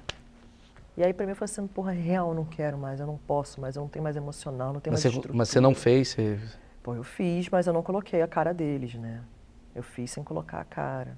E aí pra mim, assim, muita coisa pesando, muita dor. Aí eu falei assim, eu não quero mais estar conectada nessa dor, né? Eu não quero mais isso. Só que não era uma coisa também tão consciente, porque eu não tinha essa força, né? você estava sobrevivendo. Eu estava sobrevivendo ainda. E estava ali naquele, naquela, chafurdando ali, naquela loucura toda, naquela lama toda. Eu só fui mesmo ter consciência de tudo que eu passei, foi quando eu cheguei nesse fundo do poço, há pouco tempo, que isso tem muito pouco tempo, de depressão profunda, de síndrome do pânico, e que eu passei a buscar esse letramento racial e social, porque é, não, é indissociável, né? E aí quando eu fui, comecei a buscar e comecei a fazer essa leitura de que não é pessoal, não era contra mim, todo o racismo que eu sofri não era só contra mim, é uma estrutura macro, que todo, todo tudo que eu sofri, que na verdade o Dadu não tem culpa, porque ele também é uma vítima do sistema, e que na real, assim, é, os bandidos não, não é uma culpa, meu irmão. E eu não estou de boazinha passando pano, não. É porque é um sistema muito macro. É um sistema muito macro. Quem que é o culpado? Porra, o sistema colonial que se perpetua até hoje, que tem esse status quo. A gente tem que fazer uma reforma política. E essa reforma política tem que vir antes da reforma política. Para ter uma reforma política, tem que ter uma reforma é, uma reforma da educação. A gente tem que ter educação, cara. Que Brizola tentou fazer na época. Que, que Darcy Ribeiro tentou fazer na época. Se a gente não der educação, não tem. Mas aí essa galera entende que não dá para ter educação. E aí é o que mais me dói. De ficar nessa porra. Pra onde que a gente vai, cara? Eu tenho um sobrinho preso. E não dá, porque eu entendo que não vai mudar, porra. Enquanto a gente estiver ostentando Prada, Gucci, mostrando que o Anabi é, porra, é o bacanão, é mostrar, é ostentar. Enquanto a gente viver num sistema perverso, capitalista, de não ler o outro, enquanto a gente não se voltar para os povos originários, a gente não se entender tudo como primitivo, que a gente entender que a gente Cara, a gente precisa entender que a gente vai tudo morrer. E aí vem uma pandemia e a gente não consegue entender para onde que a gente vai. E aí para mim é o que me dói ainda, assim. Eu ainda tenho essa dor que eu tento muito curar ainda. Você está falando muito sobre, pelo que eu estou vendo, assim. Tipo, quer uma água? Uma tá, tudo, tá tudo certo. É, pega um pano ali para tá um, um papel. Você a gente respira. Relaxa, relaxa. Você, você é isso, você é, você é intenso, eu adoro isso. Você, você é, Sou visceral demais. Você é muito visceral, cara, eu te amo, de verdade. Eu queria... Não, eu ia só fazer uma perguntinha. Ah, mas... é Deus, Não, vai, vai, vai, fala, fala. Não, é que eu tenho uma curiosidade, assim, é, a Maju Coutinho, ela tá no Fantástico. Tá. Né, o maior programa de jornalismo da televisão brasileira. Você é uma mulher preta de, que está na televisão. E eu, Maurício, a gente nunca vai entender o que, que é nunca. dar uma mulher preta no Fantástico. Pra gente uhum. não muda em nada. É. Sim, chegou. É, não muda em nada realmente, sendo bem sincero. Pra gente, pô, maneira, ela é boa, tá certo, ela tem qualidade, ela devia estar tá ali. O que, que, é, qual é essa representatividade? Eu queria que, que tu conseguisse explicar para as pessoas. É, mas para a criança da favela muda para caramba. Sim, sim. Aí, quando, é quando aquela criança olha ali e fala é, assim, explica, putz, explica posso... por que, que não é mimimi ter uma boneca preta ou é, um personagem é. preto na Disney. Porra, cara, porque você começa a entender que você pode chegar lá, que tem um caminho, que é um caminho diferente. Então, é por isso que para mim o tempo todo partir, voltar e repartir. Eu estou aqui, mas eu volto o tempo todo na favela. Eu volto o tempo todo dentro dos presídios para dar palestra, para, sabe, para levar minha voz e gratuitamente, porque é, é, a minha devolução que eu posso fazer. Se eu sobrevivi, se eu cheguei aqui, eu preciso fazer uma devolução. E você é capaz como qualquer pro, pessoa pro é capaz. Então, Essa assim, que é a assim, parada que tem que... Cara, eu cheguei. E não, não quero ser colocada no lugar de ícone, de guru, de nada disso não, sabe? Porque eu estou no lugar ainda de estar tá puxando ainda muita gente. Aline, uma vez eu estava vendo no Bial, um comediante, acho que é o Jordan Matheus, não sei se você conhece ele, um comediante não. muito bom, gosto dele até. Ele faz stand-up, ele fala muito pra, pra... Ele faz muito humor de, tipo, porra, ele é da Bahia, ele fala, ah, pô, nós somos pretos e o caralho e tal. Uhum. E ele falou uma parada que ficou muito na minha cabeça. Muito, muito, muito, muito. Eu falei, caralho, que foda essa visão, que análise do caralho. Que ele falou assim, o grande problema pro preto é que ele cresce com uma, com, uma, como é que eu posso dizer, uma, um limite de até onde você pode ir.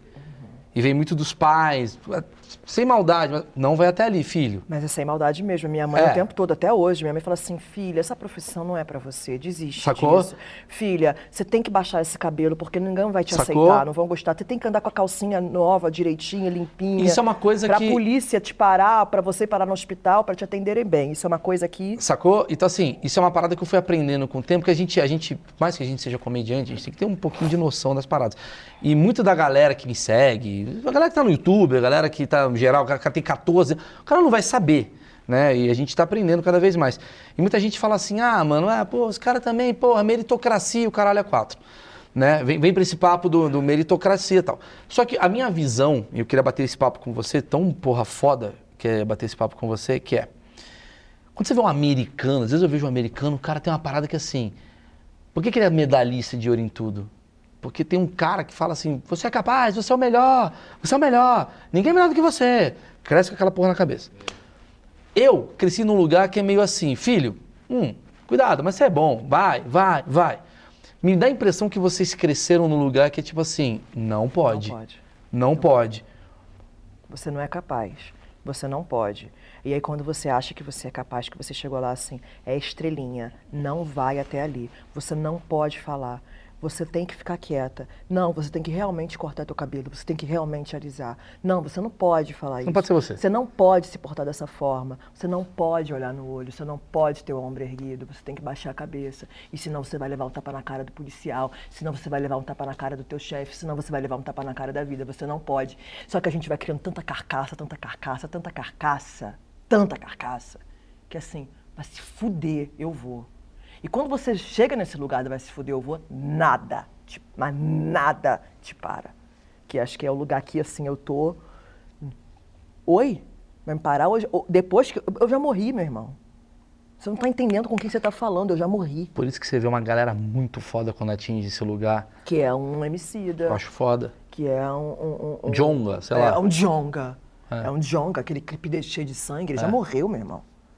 Tá maluco, ele já morreu, ele já fez uma leitura ali. E a galera tá fazendo a leitura cada vez mais cedo, internet. É uma consciência racial que tá tá chegando. Pra caraca!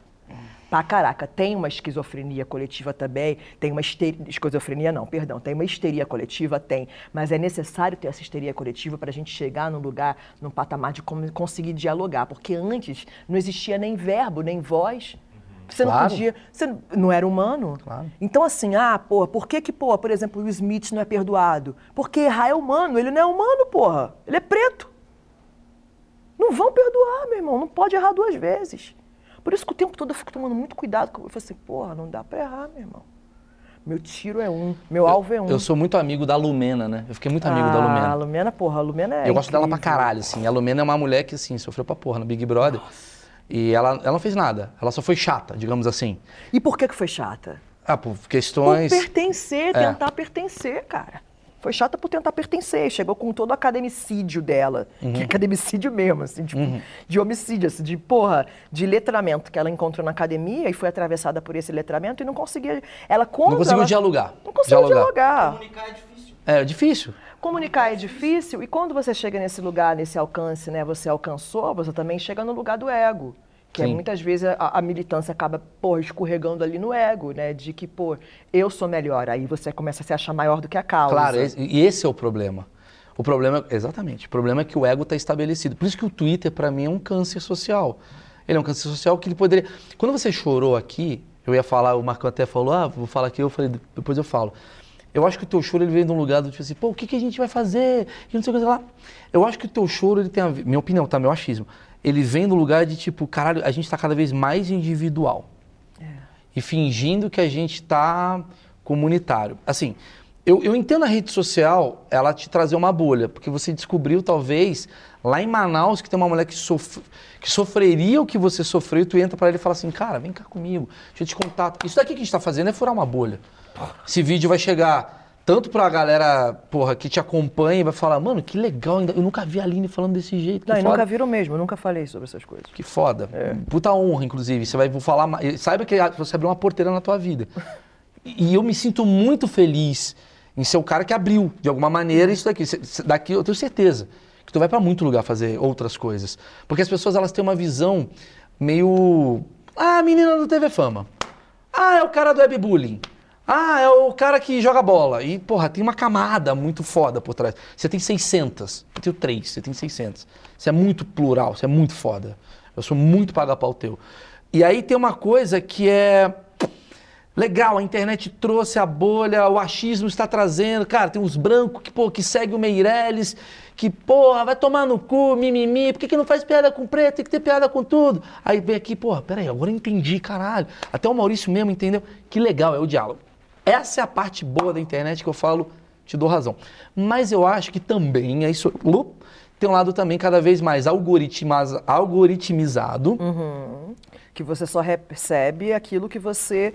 E, e cada vez mais enxutinho ali. E aí você Assim, não tem diálogo. pra poder ter e o que você precisa é diálogo. Isso É. daqui, isso daqui para mim, puta, modéstia à parte, isso daqui pra mim é o que eu acho que é uma coisa mais foda que tem. É. Não tô falando eu, você, é o, é o caralho, troca, É. me passa.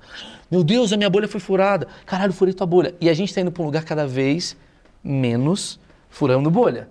Então, o negro, ele tá negro, negro, negro, negro, negro. É. Então, cria-se um ódio. O branco tá branco, branco, branco, branco. Cria-se a burrice. Bah, bah, bah. E quando você fala pra mim assim, caralho, o que, que vai acontecer? Educação, eu falo, você acha que é educação a gente está nesse, nesse sistema de isolamento? Você acha que isso contribui para a educação? Ou isso atrapalha a educação? É, atrapalha muito a educação. Entendeu? né? Porque a internet a gente falou, pô, do caralho, a internet está salvando. Tá, mas. A internet está ajudando muito, muito, Sim, muito. sim, uma- sim. Real, assim, porque está levando uma informação também que você. Para pessoas que nunca tinha, Que tiveram não- voz. Que né? nunca tiveram voz e, assim, você está aprendendo muita coisa. Só que também está alimentando de ódio, né? Está alimentando de ódio. Só alimentando de ódio. Está alimentando de dor. Porque eu acho do caralho quando, por exemplo, vou- vou dar uma, uma cagação de regra, tá? Uma coisa que eu falei uma vez até esses dias. Quando você se junta por amor a algo, porra, parece que o caminho final vai ser muito interessante. Do tipo assim, porra, eu gosto da Umbanda, caralho. Me juntei com uma amiga para dar Umbanda, repórter policial, a gente tem uma coisa comum.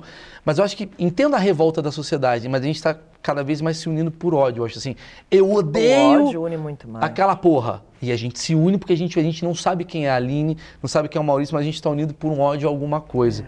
E acho que quando a gente se une por ódio, a consequência ela não vai ser muito legal. Ai, Maurício, como você é isentão? Porra, pode ser. Mas eu queria ouvir de alguém, cara, porque eu vejo tanto em você como a Lumena, olha como é que é foda.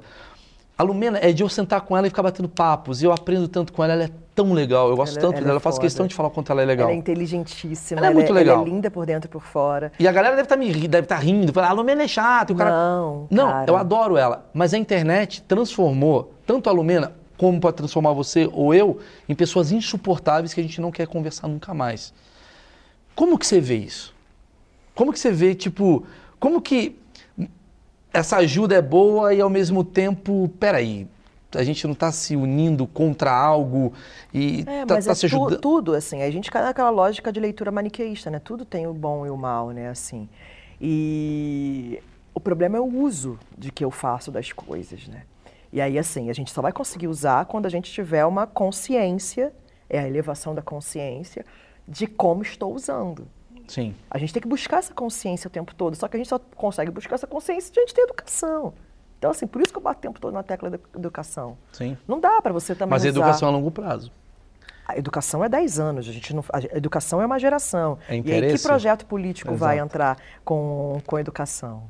Muito é pelo contrário. Agora que estamos chegando perto das eleições, é perto, né? Tá no Sim. final do ano, tem eleição. A gente já está no ano. A gente já- está no a gente já ano. tá nas campanhas, As irmão. pessoas, pelo menos, se ligar, então, se o seu candidato tem algum projeto para educação, apresentou alguma coisa para educação. Irmão, Porque, se, cara, é o único caminho, velho. É. o único caminho. Porque se o pro- cultura, É. educação, né? o que eu estou falando, a gente está no armistício concedido, aqui, que- consentido já aqui no Brasil. Se teu candidato só foca em segurança, você tem que ficar de olho, porque ele também já está numa abertura de, de, porra, é uma abertura racial, meu irmão, de que preto e, pobre pausa. tem que morrer. Se ele busca só segurança e ele quer se manter, é interesse dele Pela violência. que o É medo pela exista. pe- é- é- então ele está tá no status quo do medo. Se o seu candidato ele só fala desse, mas sem um projeto efetivo ali de é, ele só é, de transformação, mas transformação social que não seja através da educação, fica ligadinho também. Fica ligadinho também. Então, você tem que começar a prestar atenção mesmo assim. Tá, tem projeto de educação, mas qual o projeto de educação? Agora nós vamos construir escola. Construir escola só não basta. Você tem que construir escola, você tem que remunerar melhor o Construir cabeça. Você tem que reformular melhor o professor, você tem que dar uma Sim. estrutura básica Sim. ali. Você tem que é, dar comida, porque tem um projeto maravilhoso dentro, que, que é um projeto, uma ilha de sobrevivência dentro de vários governos que vão passando, que é o PENAI, Programa Nacional de Alimentação Escolar. Você não pode dar educação se você não dá comida para aquela criança aprender. E a gente está falando num país que voltou para o mapa da fome. Então, tem que dar comida para essa criança aprender. A, a, subnutrição, ela atrapalha a cognição. Então, você vê um monte de gente também, assim, é, que a gente, a gente, tinha um monte de amigo que era bullying que fazia, mas era uma parada assim, pô, o retardado dentro da favela, assim que é o cara tem um monte de gente que tem problema de cognição dentro da favela e que é cooptado também pelo tráfico e essas pessoas se tornam caras muito cruéis, muito truculentos porque eles também querem pertencer e mostrar o poder tal, ou então muita criança que também é cooptada. É, e você começa a perceber que aquele cara, porra, aquele cara tem problema de cognição por quê? Ele não teve alimento básico para ele conseguir desenvolver. Ele faltou vitamina E, vitamina A, faltou tudo na vida dele para ele conseguir desenvolver a cognição dele. Então ele é um cara que, por problemas de subnutrição, ele não virou um sujeito cara, inteligente. Tu abriu minha cabeça para um lugar. Tu estava falando do teu padrasto, se eu não me engano, que foi. Não sei quem que você falou. Padrasto que... do meu Isso, primeiro namorado. Que o cara tinha afundado. Então, assim. Uh, olha, olha, olha, só essa, essa, essa equação. A equação é a seguinte eu tenho uma porrada de filho numa situação de bosta. Eu sou violento com meu filho. O meu filho cai do berço com dois anos de idade, porque eu taco o filho, bato no filho, gritou a soco na cara. Sim. Qual a possibilidade dessa criança ter as faculdades mentais corretas? Muito pouco. Essa pessoa entra para o tráfico, porque não tem nada que sustenta ela. Então quem está entrando no tráfico é uma pessoa com uma condição mental de bosta, Sim. criada por conta disso tudo, e ela que pega uma arma e vai na porra da estrada, da pista, pegar dinheiro. Qual a chance disso não terminar em violência e merda? Você tá entendendo? Muito foda. Muito foda. É. Ou fome, fome, condição, subnutrição, cabeça não funciona, caralho. Pô, o cara lá. Não, porque eu, eu, eu, tô do lado do cara da favela, mas tem uns caras que são maus de verdade. Peraí, da onde você vai entender? O que, que, é mal de verdade? É, entendeu? O que, que é mal de verdade? Não, tem os caras que são cruéis. Peraí, mas será que a crueldade é uma condição ou ele se tornou, né, cabeça do cara foi pro saco? Teve o garoto que, quando eu cheguei. Muito quando foda. Quando eu fui no Degas, uma vez. Nunca pensei nisso. Quando eu fui no Degas uma vez dar uma palestra, é um menino, 14 anos ele estava muito, muito quebradão, muito ferradão, assim, né? E aí eu fiquei assustado, falei assim, mas por que ele está tão machucado? Ah, os colegas dele machucaram, mas por que machucaram, bateram nele? Porque na regra da cadeia, você bater, estuprar mulher, estuprador, é real, que nem mãe que mata filho. Então, assim, a, o caso, por exemplo, do Henry Borel, assim, a mãe teve que sair da cadeia agora, porque dentro da cadeia ela é o tempo todo ameaçada de morte e ela vai morrer se continuar lá dentro, porque ela matou o filho. Porque então, ela fez a coisa mais... Mais que é mais. O pior crime da história. É o crime que não é aceito entre os criminosos. Sim. E dentro do crime. Moralmente também, está moralmente errado. Moralmente está errado. É. E aí dentro também, esse menino que estava todo quebrado lá quando eu cheguei, ele tinha tentado estuprar a mãe, não conseguiu, estuprou a irmã e deu uma pedrada na cabeça da irmã, matou a irmã. E aí não foi aceito, quebraram o garoto todo. E aí eu falei assim, putz, mas que merda, que cara, que garoto terrível também. Pô, mas assim, a mãe dele, desde os três anos de idade, dava ele para o tio, e o tio que dava comida para dentro da casa, dava ele para o tio, o tio levava ele, o tio era, é, é, é, o tio é gay, mas não era um gay assumido, e levava para os amigos do tio e para o tio se divertirem sexualmente com ele desde os três anos de idade, ele é abusado. Nunca é do nada. As coisas nunca é, não é do nada. Lógico que não vai ser do nada. Então existe. Um gênio desse eu, pô, tive uma base, sabe? Então, assim, não, não eu hoje, aqui em São Paulo, eu moro em Moema, tenho um carrão. Lá no Rio de Janeiro, estou morando bem numa casa, carrão. Eu estou numa bolha muito louca, muito louca. Que o tempo todo eu tenho que estar tá me voltando. Eu falei assim: opa, Aline, acorda, você está no planeta Terra, não tem condição, tem condição de você. E a prosperidade é justa, eu me sinto totalmente digna, legítima, porque é fruto do meu trabalho. Eu trabalho pra caraca, eu mereço. Eu mereço prosperar, eu mereço entrar no shopping center no Cidade Jardim e comprar o que eu quiser. Mas não dá para eu achar que, porra, tá tudo maneiro e não olhar para trás. E não é nem olhar para trás, não, na verdade. Eu errei, desculpa, é olhar para o lado. Olhar para o lado. Eu tenho que olhar o tempo todo para o lado. E não tem como eu estar feliz, é impossível ser feliz sozinho. E não tem como eu estar feliz se meu irmãozinho estiver muito fudido. Claro, com certeza. Mas não é fudido, não, é muito, muito fudido. fudido. É muito fudido. A gente não está entendendo o que está acontecendo na favela agora, não. Porra, não- eu, eu não tô conseguindo entender, porque tá com muita fome. A galera voltou pro mapa da fome, mas tá muito pior. O que está acontecendo? Como é que tá a favela hoje? Me conta um pouco. Cara, a galera já. Eles chegaram, eles conseguiram comprar geladeira durante uma época. Agora eles não têm mais o que colocar na geladeira. A galera tá dividindo, fazendo bolinho de fubá para sobreviver, assim, bolinho de fubá para dividir de uma família de nove filhos. O pessoal tá tomando café, só café ralo, de manhã, para economizar o café, para conseguir não a barriga não roncar tanto. Tomando cachaça pra caralho pra Para segurar a conseguir fome. e para segurar a fome E a cabeça a mental, cabeça. saúde mental. Outro dia o moleque, o cara parou assim e falou assim, pô, me dá dinheiro para comprar cachaça, eu dei. Eu dei, porque eu falei assim, porra, que vida de merda, toma, desculpa, toma. Eu dou toma, também. Toma, toma, vai. E é muito louco. Aí você quer que essa galera, porra, fique de boa e não se vicie? É exigir muito, né? Eu me viciei em Rivotril, porra. O cara é viciado em açúcar, porra. Sabe assim? Mas é, e também é. Então, Se assim, eu bebo pra esquecer algumas coisas, imagina esse cara que só se fode o dia inteiro. É. E aí ele não vai aguentar o choro do filho e vai atacar mesmo o filho do berço, porque não aguenta. A mãe, e aí assim, isso quando eu falo, a gente está falando de uma família que tenha pai. Que a maioria, quando não é morto pelo tráfico, ou quando saiu de casa, porque a maioria de mulher preta é abandonada também com filho, e tem que criar dois, três, quatro filhos sozinha, trabalhando como empregada. A minha empregada, que é assim, cara. E aí, aí a questão não é quase da família, não. Ela. to- eu, não, eu não fico com empregada há mais de dois anos. Porque empregada lá em casa tem que estudar. Empregada lá em casa tem que aprender. Empregada lá em casa tem que aprender a ter empreendedorismo. Tem que saber investimento. Eu ensino investimento para as meninas. Então, assim, ela lá, pô, eu tô. Ela tá. A que tá trabalhando lá em casa hoje em dia, ela é sensacional demais. A mulher, puta minha. Tem três filhas mulheres, ela sozinha. Sozinha. A mulher sai de paciência, são três horas para chegar lá em casa. Aí teve a greve de ônibus. Falei assim, minha irmã, você tá louca, você vai de Uber lá para casa.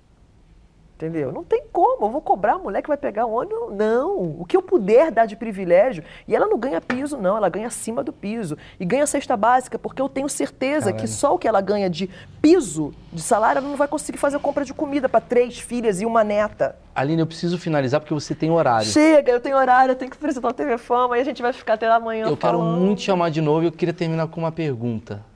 Você está indo agora apresentar o TV Fama. É. O que, que você acha de artistas? Até sua carinha fez um. "Ah". Porque você trabalhou.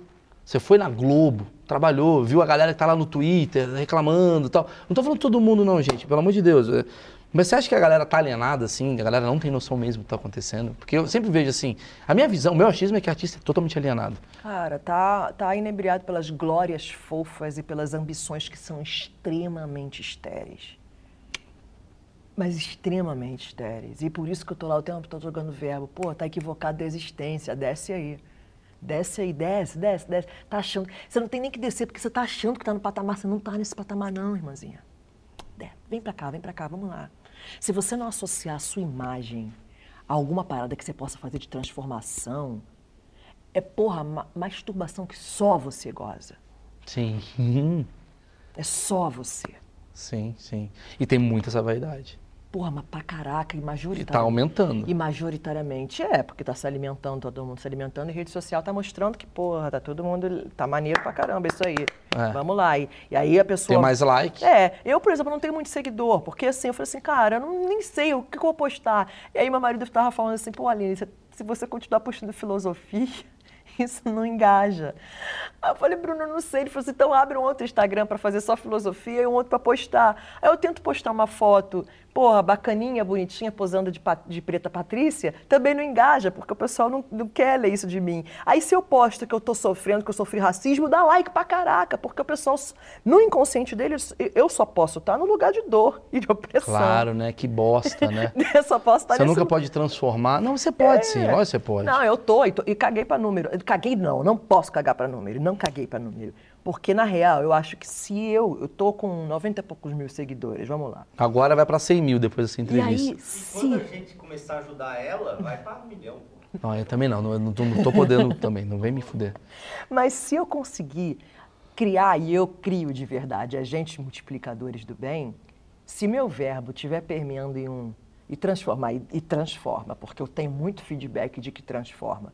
se consegue transformar de um, e aí esse um vai transformar em outro. E aí é a corrente, porque para mim não existe um diálogo se não for um diálogo, uma comunicação não violenta. E a minha comunicação do meu lugar de mulher preta é afroafetiva o tempo todo, que essa pode ser uma empatia patológica, pode ser, mas eu acho que de verdade essa não é papo de ah, mas é só o amor que transforma. Eu concordo. De verdade. Sim. Eu concordo e a gente está cada vez tirando isso da gente. É. Que é o que é o meu, é o meu problema com a rede social. É.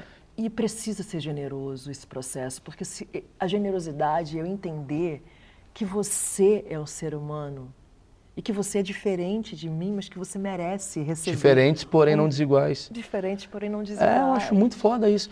Eu só tenho. Cara, eu juro por Deus, cara, eu, eu, eu, eu, vou fazer a questão de, pela primeira vez, chamar você. Eu nunca chamei ninguém repetido aqui. Então, a gente tá. A gente tá, a gente tá o quê? Três horas aqui? Você não, não tá cansado de mim, pelo amor. Não, eu, eu, é, o problema é que o Nelson Rubens já ligou umas três Nelson Rubens está puto. Mas até com ele, assim, engraçado, que a gente brigou feião no início, né? Assim, a gente ficou quase um ano sem se falar até, assim, e não tem nem problema de falar isso aqui, não. E eu fui entendendo assim o lugar dele, respeitando muito o lugar dele, assim. E eu cheguei no papo reto, retão, retão, assim. Eu falei assim, ó, oh, tá louco, né? Você não vai falar assim comigo não, porque eu sou favelada, eu sei descer um barraco como ninguém, né? Não, comigo não. E ele entendeu e me respeitou, botou o galho dentro e me respeitou. Hoje, ele não só me respeita, como ele me admira. E é recíproco. Porra, mas é... E é recíproco. Então, quando ele fala comigo, ele, ele aumenta os meus R's e meus N's, mas ele fala, ele me, me, me, me elenca ali no lugar, sabe? Ele me faz subir a escada da fama com ele, mas entendendo quem eu sou. Ele entende, me respeita ele tem total meu respeito, especialmente por me respeitar. Mas por quê? Porque você em um momento entendeu, é isso que é a questão. Às vezes a gente está muito machucado e a gente mais machuca do que. Peraí, peraí, peraí, deixa eu tentar Pessoas entender. feridas ferem. Exato. Pessoas feridas ferem o tempo todo. Exatamente. É aquela, aquele papo do todo opressor talvez pode ter sido um oprimido, por isso que ele é opressor, aquela merda toda. E aí você olhou e falou: peraí, peraí, vamos bater um papo, vamos resolver, porque só criticar e bater não vai ajudar. Não. Às vezes eu vejo que é um problema. Às vezes você quer consertar alguém você fala assim: vocês são burros. Você não vai consertar essa pessoa chamando essa pessoa de burra. Não. Traz, dialoga, é. empatiza e acabou. É, é. E a coisa vai. Mas tu tem uma leitura muito genial sobre pessoas. Você é uma das pessoas mais interessantes que eu já conversei na minha vida. Tô falando sério. Juro por Deus. Não, não vem. Os amigos dele, é o Marcão. É o Marcão que. O Marcão, que porra. Pô, valeu, Marcão. É, é o Marcão, Marcão, que acho que é do caralho do seriadinho que ele comprou ontem. Mas é verdade. Qual eu, é o seriado? Eu, eu, Deve ser maneiro. Nada, horroroso, do, do cara lá, nem vê.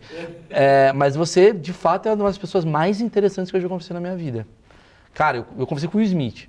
Você conversou com ele? Eu entrevistei ele no CQC. Nossa, eu quero Ele tanto... foi muito legal comigo. Ah, eu... Não me deu tapa, ele foi muito legal Pô, comigo. é um cara que eu queria tanto abraçar. Pô, se eu tivesse uma pessoa assim, ah, Aline, quem você gostaria de abraçar hoje? Eu, queria eu acho que aquele, aquele, aquela parada, eu falei no meu podcast. Teve uma ego trip ali dele. De todo mundo. Dele teve. Do, do, do, do, do Chris, porra, do Chris teve erros desde 2016. É, teve as minhas... Eu, eu particularmente, obviamente, eu, eu vi o que vocês... A Aline fez a única, a única parada, a única visão que eu achei mais foda de todas foi da Aline, a única pessoa que não falou sobre o assunto que todo mundo falou. Que ela falou que o problema não foi nem do Will nem do Chris Rock. Eu acho que o problema para mim foi do Will. O outro acho que foi do Chris Rock. Ela achou que o problema foi da academia. Por quê? Porque a academia é o seguinte, desde 2016, 2016, quando os negros estavam lutando por representatividade lá dentro, é, o, eles contrataram o Chris Rock. Contrataram o Chris Rock para poder mudar o sistema? Não, contrataram o Chris Rock para falar piada de preto. E aí ele fez a piada contra a Jada na época, falando que, pô, era que nem da causa da Rihanna. É óbvio que ela não estaria no Oscar, porque ela não é competente para estar tá ali. Então já vinha a amargura desde lá. E aí eles contratam esse cara, de novo, para fazer piadas racistas e babacas com pretos, de novo. E você está vendo mais preto contratado? Contrataram a, a Rupe Goldberg, que já está na aposentadoria, já não tem mais a, e não tem essa leitura grandona que não tem essa leitura da, da tenda, ela tem a mesma leitura que minha mãe tem. De que, filha, ó, não pode ir até ali, no, além dali. Tem que ficar limpinha, tá? Porque a, a, a partir dali não é lugar para você. Ela tem essa leitura ainda. Infelizmente, é uma leitura colonizada também que ela tem. É. Então ela não vai transformar nada. Então a academia está querendo transformar? Não, tá querendo botar um bando de preto para brigar e fala assim: ah, tá vendo, a gente tentou. Aí eles fizeram merda. É uma leitura boa. Uma leitura boa. Eu sou a favor, ó, sou comediante, vou falar, caralho, a piada foi ruim, foi boa, foi uma boa, não sei o quê. Nada justifica o cara levantar e dar um tapa na cara. Essa é a leitura que eu faço. Porque isso só prejudica Não, tudo. você- prejudicou, pô, o mais É. ferrado foi É, ele que deu. Porque tá? aquela coisa, se o Chris Rock faz a piada e acabou e a galera fica puta. E, e questão, é muito interessante você não tá falando nem da, da, da coisa da careca, tá nem falando nesse lugar. É no lugar do tipo, tem coisas ali já antigas, que Uhum. ninguém sabe o contexto. Embora eu seja a favor do Chris Rock falar. Seu chato. Ah. Se ela atrasar, a culpa é. Tá bom, Tá aqui, ó. Tá, 4,40. tá de boa. chupa. Finaliza, tá de Irmão, boa. Dá, dá só vou finalizar. Eu, eu- a, a minha leitura. Por isso que eu acho que é do caralho a gente ser diferente. Tá ligado? A minha leitura foi: quem é? Sou eu. Sou comediante. Sou corporativista. Eu vou falar como comediante. Ele fez uma piada, uma piada, porra, besta, ruim, machucou a menina tal. Que caralho. Entendo a reação do Will Smith, entendo a reação, não concordo, de ficar puto. É, entendo a reação da mulher. Principal reação que eu entendo é da mulher. Que ela, caralho, mano, porra, esse cara já tá mexendo comigo. é. É. Aguento mais a turminha de quinta série que faz piada. Até falei que pra mim, eu até brinquei, eu falei, o limite do humor pra mim é a risada de uma mulher. Se a, risada, a mulher riu, relaxa, vai. A mulher não riu, ela, a gente volta, a gente fala, caralho, a gente não tá mais né, civilizado e a mulher ficou puta e ela é civilizada. Beleza. Mas eu acho que quando você levanta pra bater num, ca- num cara, ne- ne- nesse lugar que aconteceu essa merda toda, pra um bilhão de pessoas, tu reforça uma coisa que é o que me deu problema, que são pessoas. Uma coisa é o Smith, tá nervoso, estressado, com um problema no casamento e tal. Outra coisa é a Dona Maria, que tá na casa dela aqui, tranquila, e ela escreve assim: tem que apanhar. Esse é o lugar que me deixa um pouco incomodado. Tem que bater mesmo. Tem que enfiar a mão na cara mesmo. Esse foi o lugar que eu vi como um, um entendo todo. Por isso que eu falei muito mais complexo. É muito mais complexo. Eu fiz uma coisa que é o único arrependimento que eu tenho grave, profissional, profissional, e foi no TV Fama. É, a Camila de Lucas, ela não quis falar com a minha equipe. E ela meio que deu uma cagada fortona na minha equipe, assim. Distratou a repórter e tal, a repórter ligou para a redação. Aí o meu diretor falou assim: não, nós vamos cancelar a Camila de Lucas no ar. Todo mundo chegou, vamos cancelar a Camila de Lucas no ar, vamos cancelar a Camila de Lucas no ar. Aline, você vai cancelar a Camila de Lucas no ar? Eu falei assim: porra, maltratou a equipe, que escrota. Tá, vamos cancelar a Camila de Lucas no ar. Aí eu cancelei a Camila de Lucas no ar. A Camila se fudeu com essa parada. Eu me fudi com essa parada. Quando acabou no ar, eu no dia seguinte, eu liguei pro Robertinho e falei assim, Robertinho, você entende a merda? Você foi racista eu fui racista, a gente reforçou. Preto é cancelado desde 1500, Robertinho. Eu cancelei uma mulher preta sendo uma mulher preta. Uma merda que eu fiz. Ele, porra, Aline, perdão. Só que nunca voltou, nunca falei sobre esse assunto. Nunca falei. Eu tenho arrependimento disso e não é assim. Ela não foi legal, não foi legal, foi babacona, tal. Ela tem uns comportamentos meio que eu não concordo, não concordo, mas porra, eu cancelei uma mulher preta, eu sendo uma mulher preta, que merda que eu fiz. Que desnecessário que eu fiz. Que racista que eu fiz. Eu fui o Will. Eu fui o Will. Entendi. Entendi. Por isso que você não corrobora o que o Will Smith fez. Não é nem por isso, não. Não, mas é, um dos motivos. Tam- é também, não só por É. isso. Também por isso. Também Sim. por isso. Porque eu também não corroboro o que o Chris fez. Sim, sim, sim, sim. Teve um erro geral ali, mas Sim, também sim. tem uma. Você entende que tem uma manipulação? Sim. Eu, por exemplo, quando mulher preta chegando ali, eu falei assim, pô, sou a única preta ali da equipe, sou a única preta ali da, da emissora. Eu falei assim, Ih, não, vocês estão malucos, vocês vão cancelar a mulher preta de porra, tá louco? Gente, a gente tem que entender que a gente está sendo racista, porra. Vamos entender? É isso, é isso. Inclusive fiz depois. Inclusive fiz e transformei, porque eu falei assim, então, ó, vamos lá, então não é para pedir desculpa? Beleza, não vou pedir desculpa, então eu quero então que todo dia tenha pelo menos um preto aqui, e não falando de racismo, vamos colocar então os pretos aqui tudo exaltando aqui. Sabe qual a pergunta? sucesso. Sabe qual a pergunta que o cara da internet está fazendo agora? Eu tenho certeza. Hum. Porque eu conheço o público que está aqui, falando assim, tá, então o preto pode tudo? Essa é a pergunta que o cara está fazendo. Ah, então ele pode ser babaca? Como é que você vai Não, fazer? não pode ser babaca de jeito nenhum, e reconhecer e voltar dez casas atrás, assim, é botar... Mas como é que funciona uma situação dessa? O cara vai lá e, porra, cagou tudo, filha da puta, te zoou, te humilhou, não sei o que. Fala, puta, mas é preto, eu vou cancelar ou não vou cancelar? Como é que Não, fica essa sua mas a- cabeça? não, mas aí é chamar. tem uma parada da quebrada que faz chamar para as ideias. Tem que chamar para as ideias. E aí, se não chamar para as ideias, você, você, você, você cancela. Não, não, move o coletivo para cancelar, não. mundo. Não move, não. É tipo, ó, vai lá, não. fala, mas você nunca mais fala no programa, porque você me fudeu. É isso. Você me atrapalhou. É você também isso. tá, porque ela também tá te atrapalhando. Tá, Se e não- atrapalhou, porque ela foi se- babaca. Porque real, se você assim, parar na pra pensar, eu nem sei da foi. história. Mas assim, na hora foi, mas Porque se ela assim, não quer te dar uma entrevista, desculpa te interromper, mas se ela não quer te dar uma entrevista, É ela o tá te problema atrapalhando. dela. É, tá Mas ela atrapalhando, tá te mas- atrapalhando. é, tá. Ela também tá sendo racista. Eu posso ir pra esse lugar também? Porra, caralho, é a mulher preta que tá apresentando. É, eu levei pra esse lugar, entendeu? Por isso que eu assumi até o BO, porque eu levei pra esse lugar. Só que, porra, é um lugar de ego também meu. E de foi falta de leitura. E de, nesse momento, de letramento racial. Eu tinha que ter tido. E Ou de tive. amadurecimento mesmo, naquele de amadurecimento. E assim, e eu reconheço, assim, não me julgo, não me culpo. Não, assim, é um arrependimento que eu trago para não errar mais. E de amadurecimento de entender o meu erro. Mas também assim, ai, nossa, que merda, assim, ai, que horror. Não, cara, é avançar e não errar mais. Vai e não peques mais. Você vai. falou com ela desde então? Nunca. Fala agora. Não, já tô falando, Ah. irmã. Assim, é irmã. É irmã e a gente tá muito junto. Com certeza vai chegar E é isso um nela. arrependimento, real. Se não chegar, é porque a gente tá mal, né, Marcão? Quer dizer que ninguém tá vendo, porque foi legal o que ela falou. Então, mas tô preocupado de não chegar mesmo. Porque de, de- de tanto tempo que a gente Porque falou. Camila de Luca não assiste nós, não. Ela assiste, ela, nesse caso ela vai assistir. Não, não Ah, mas sei. por causa dela, né? Não sei. Não, não sei. Eu duvido que ela assista alguma parada minha. Porra, imagina, deve ter um ódio ali vai. Não tem não, cara. A gente tem uma impressão. Achei que a Lumena me odiava. Ela falou, vem cá, vamos brincar. Mas ela- Aí ela, pum, ela me odiava. Lógico, eu fiz piada com ela. É, mas é Até que chegou um momento que você entende que assim, ela olhou e falou, não, sabe sua piada mal, vem cá, vamos brincar junto. Ô, legal, Lumena, caralho, pum, me deu uma aula de... de... vamos junto. Mas é o que a gente chama, é o que, é que eu chamo, assim. Meu primeiro marido foi um judeu, cara. Eu ficava o tempo todo, vem cá pro parquinho aqui, vamos brincar junto Vamos aqui. brincar junto. Vamos dividir o brinquedo. Então, pô... Mas essa é a visão do comediante, né? A gente tenta falar assim, caralho, bicho, não... Não Vem tem cá. algo tão transformador e educacional, inclusive o humor para mim é a maior ferramenta que existe no mundo de transformação também, assim, sabe?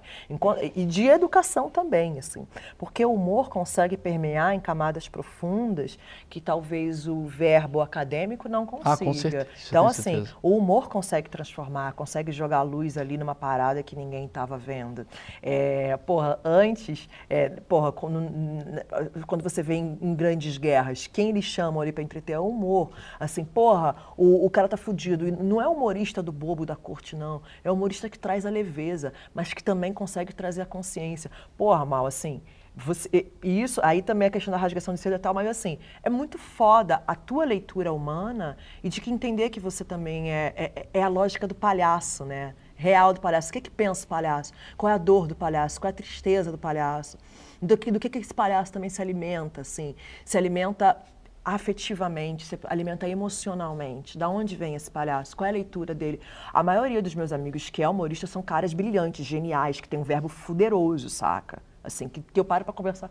Que são pessoas que falam assim, porra, que incrível, que olhar incrível. Que são olhares antropológicos, os grandes. Eu não estou falando do comediante pé de chinelo que faz a piada no quintal, não. Estou falando do cara que é o humorista que chega no sofá da sala, entendeu? Sim. Tem humorista do quintal e tem humorista da sala. Você é humorista da sala. E- Uma e- sala pequena, mas uma sala. talvez não, você não, não, não, não, não, real, real, Ó, real. Você é tem que sala. ela tá chegando já o Uber dela, senão ela vai perder o emprego. Eu não quero que ela perca. Não vai perder, não vou. de- Depois disso daqui, se ela perder o emprego, vai dar uma merda. Depois disso tudo que ela falou, nossa! Eu nunca fui tão valorizada, engraçado. Acho que não sei se é porque eu aprendi a me posicionar, mas eu tô sendo valorizada pra caramba. Ah, eu gosto muito E tendo ideias também. diferentes até, muito de muita gente lá de Mas dentro. tu merece. Eu vou falar um negócio só pro pessoal, cara, que tá assistindo. Pelo amor de Deus.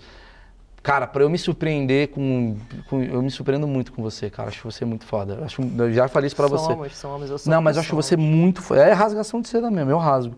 É, muita gente talvez não te conheça, até porque você é meio low profile no universo digital, né? Não low profile, porque você tá lá, mas você não tá lá fazendo a dança do mamão maluco. É. É, Eu preciso fazer? Não, não. Não. Vai ser engraçado, mas não. Não, não, vai não. Faz isso não. Acho que a JK dança melhor. Mas eu danço bem, cara. Não, mas acho que a JK faz isso melhor com a porra do negócio.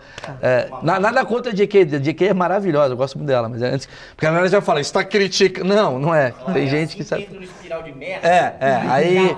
Pronto. Fala galera do gossip do dia. Acabei de falar uma merda, já fudeu. Já peço desculpa aqui mesmo. Não, mas é isso. Então, é, sigam aqui, cara. Tudo da Aline tá aqui embaixo aqui.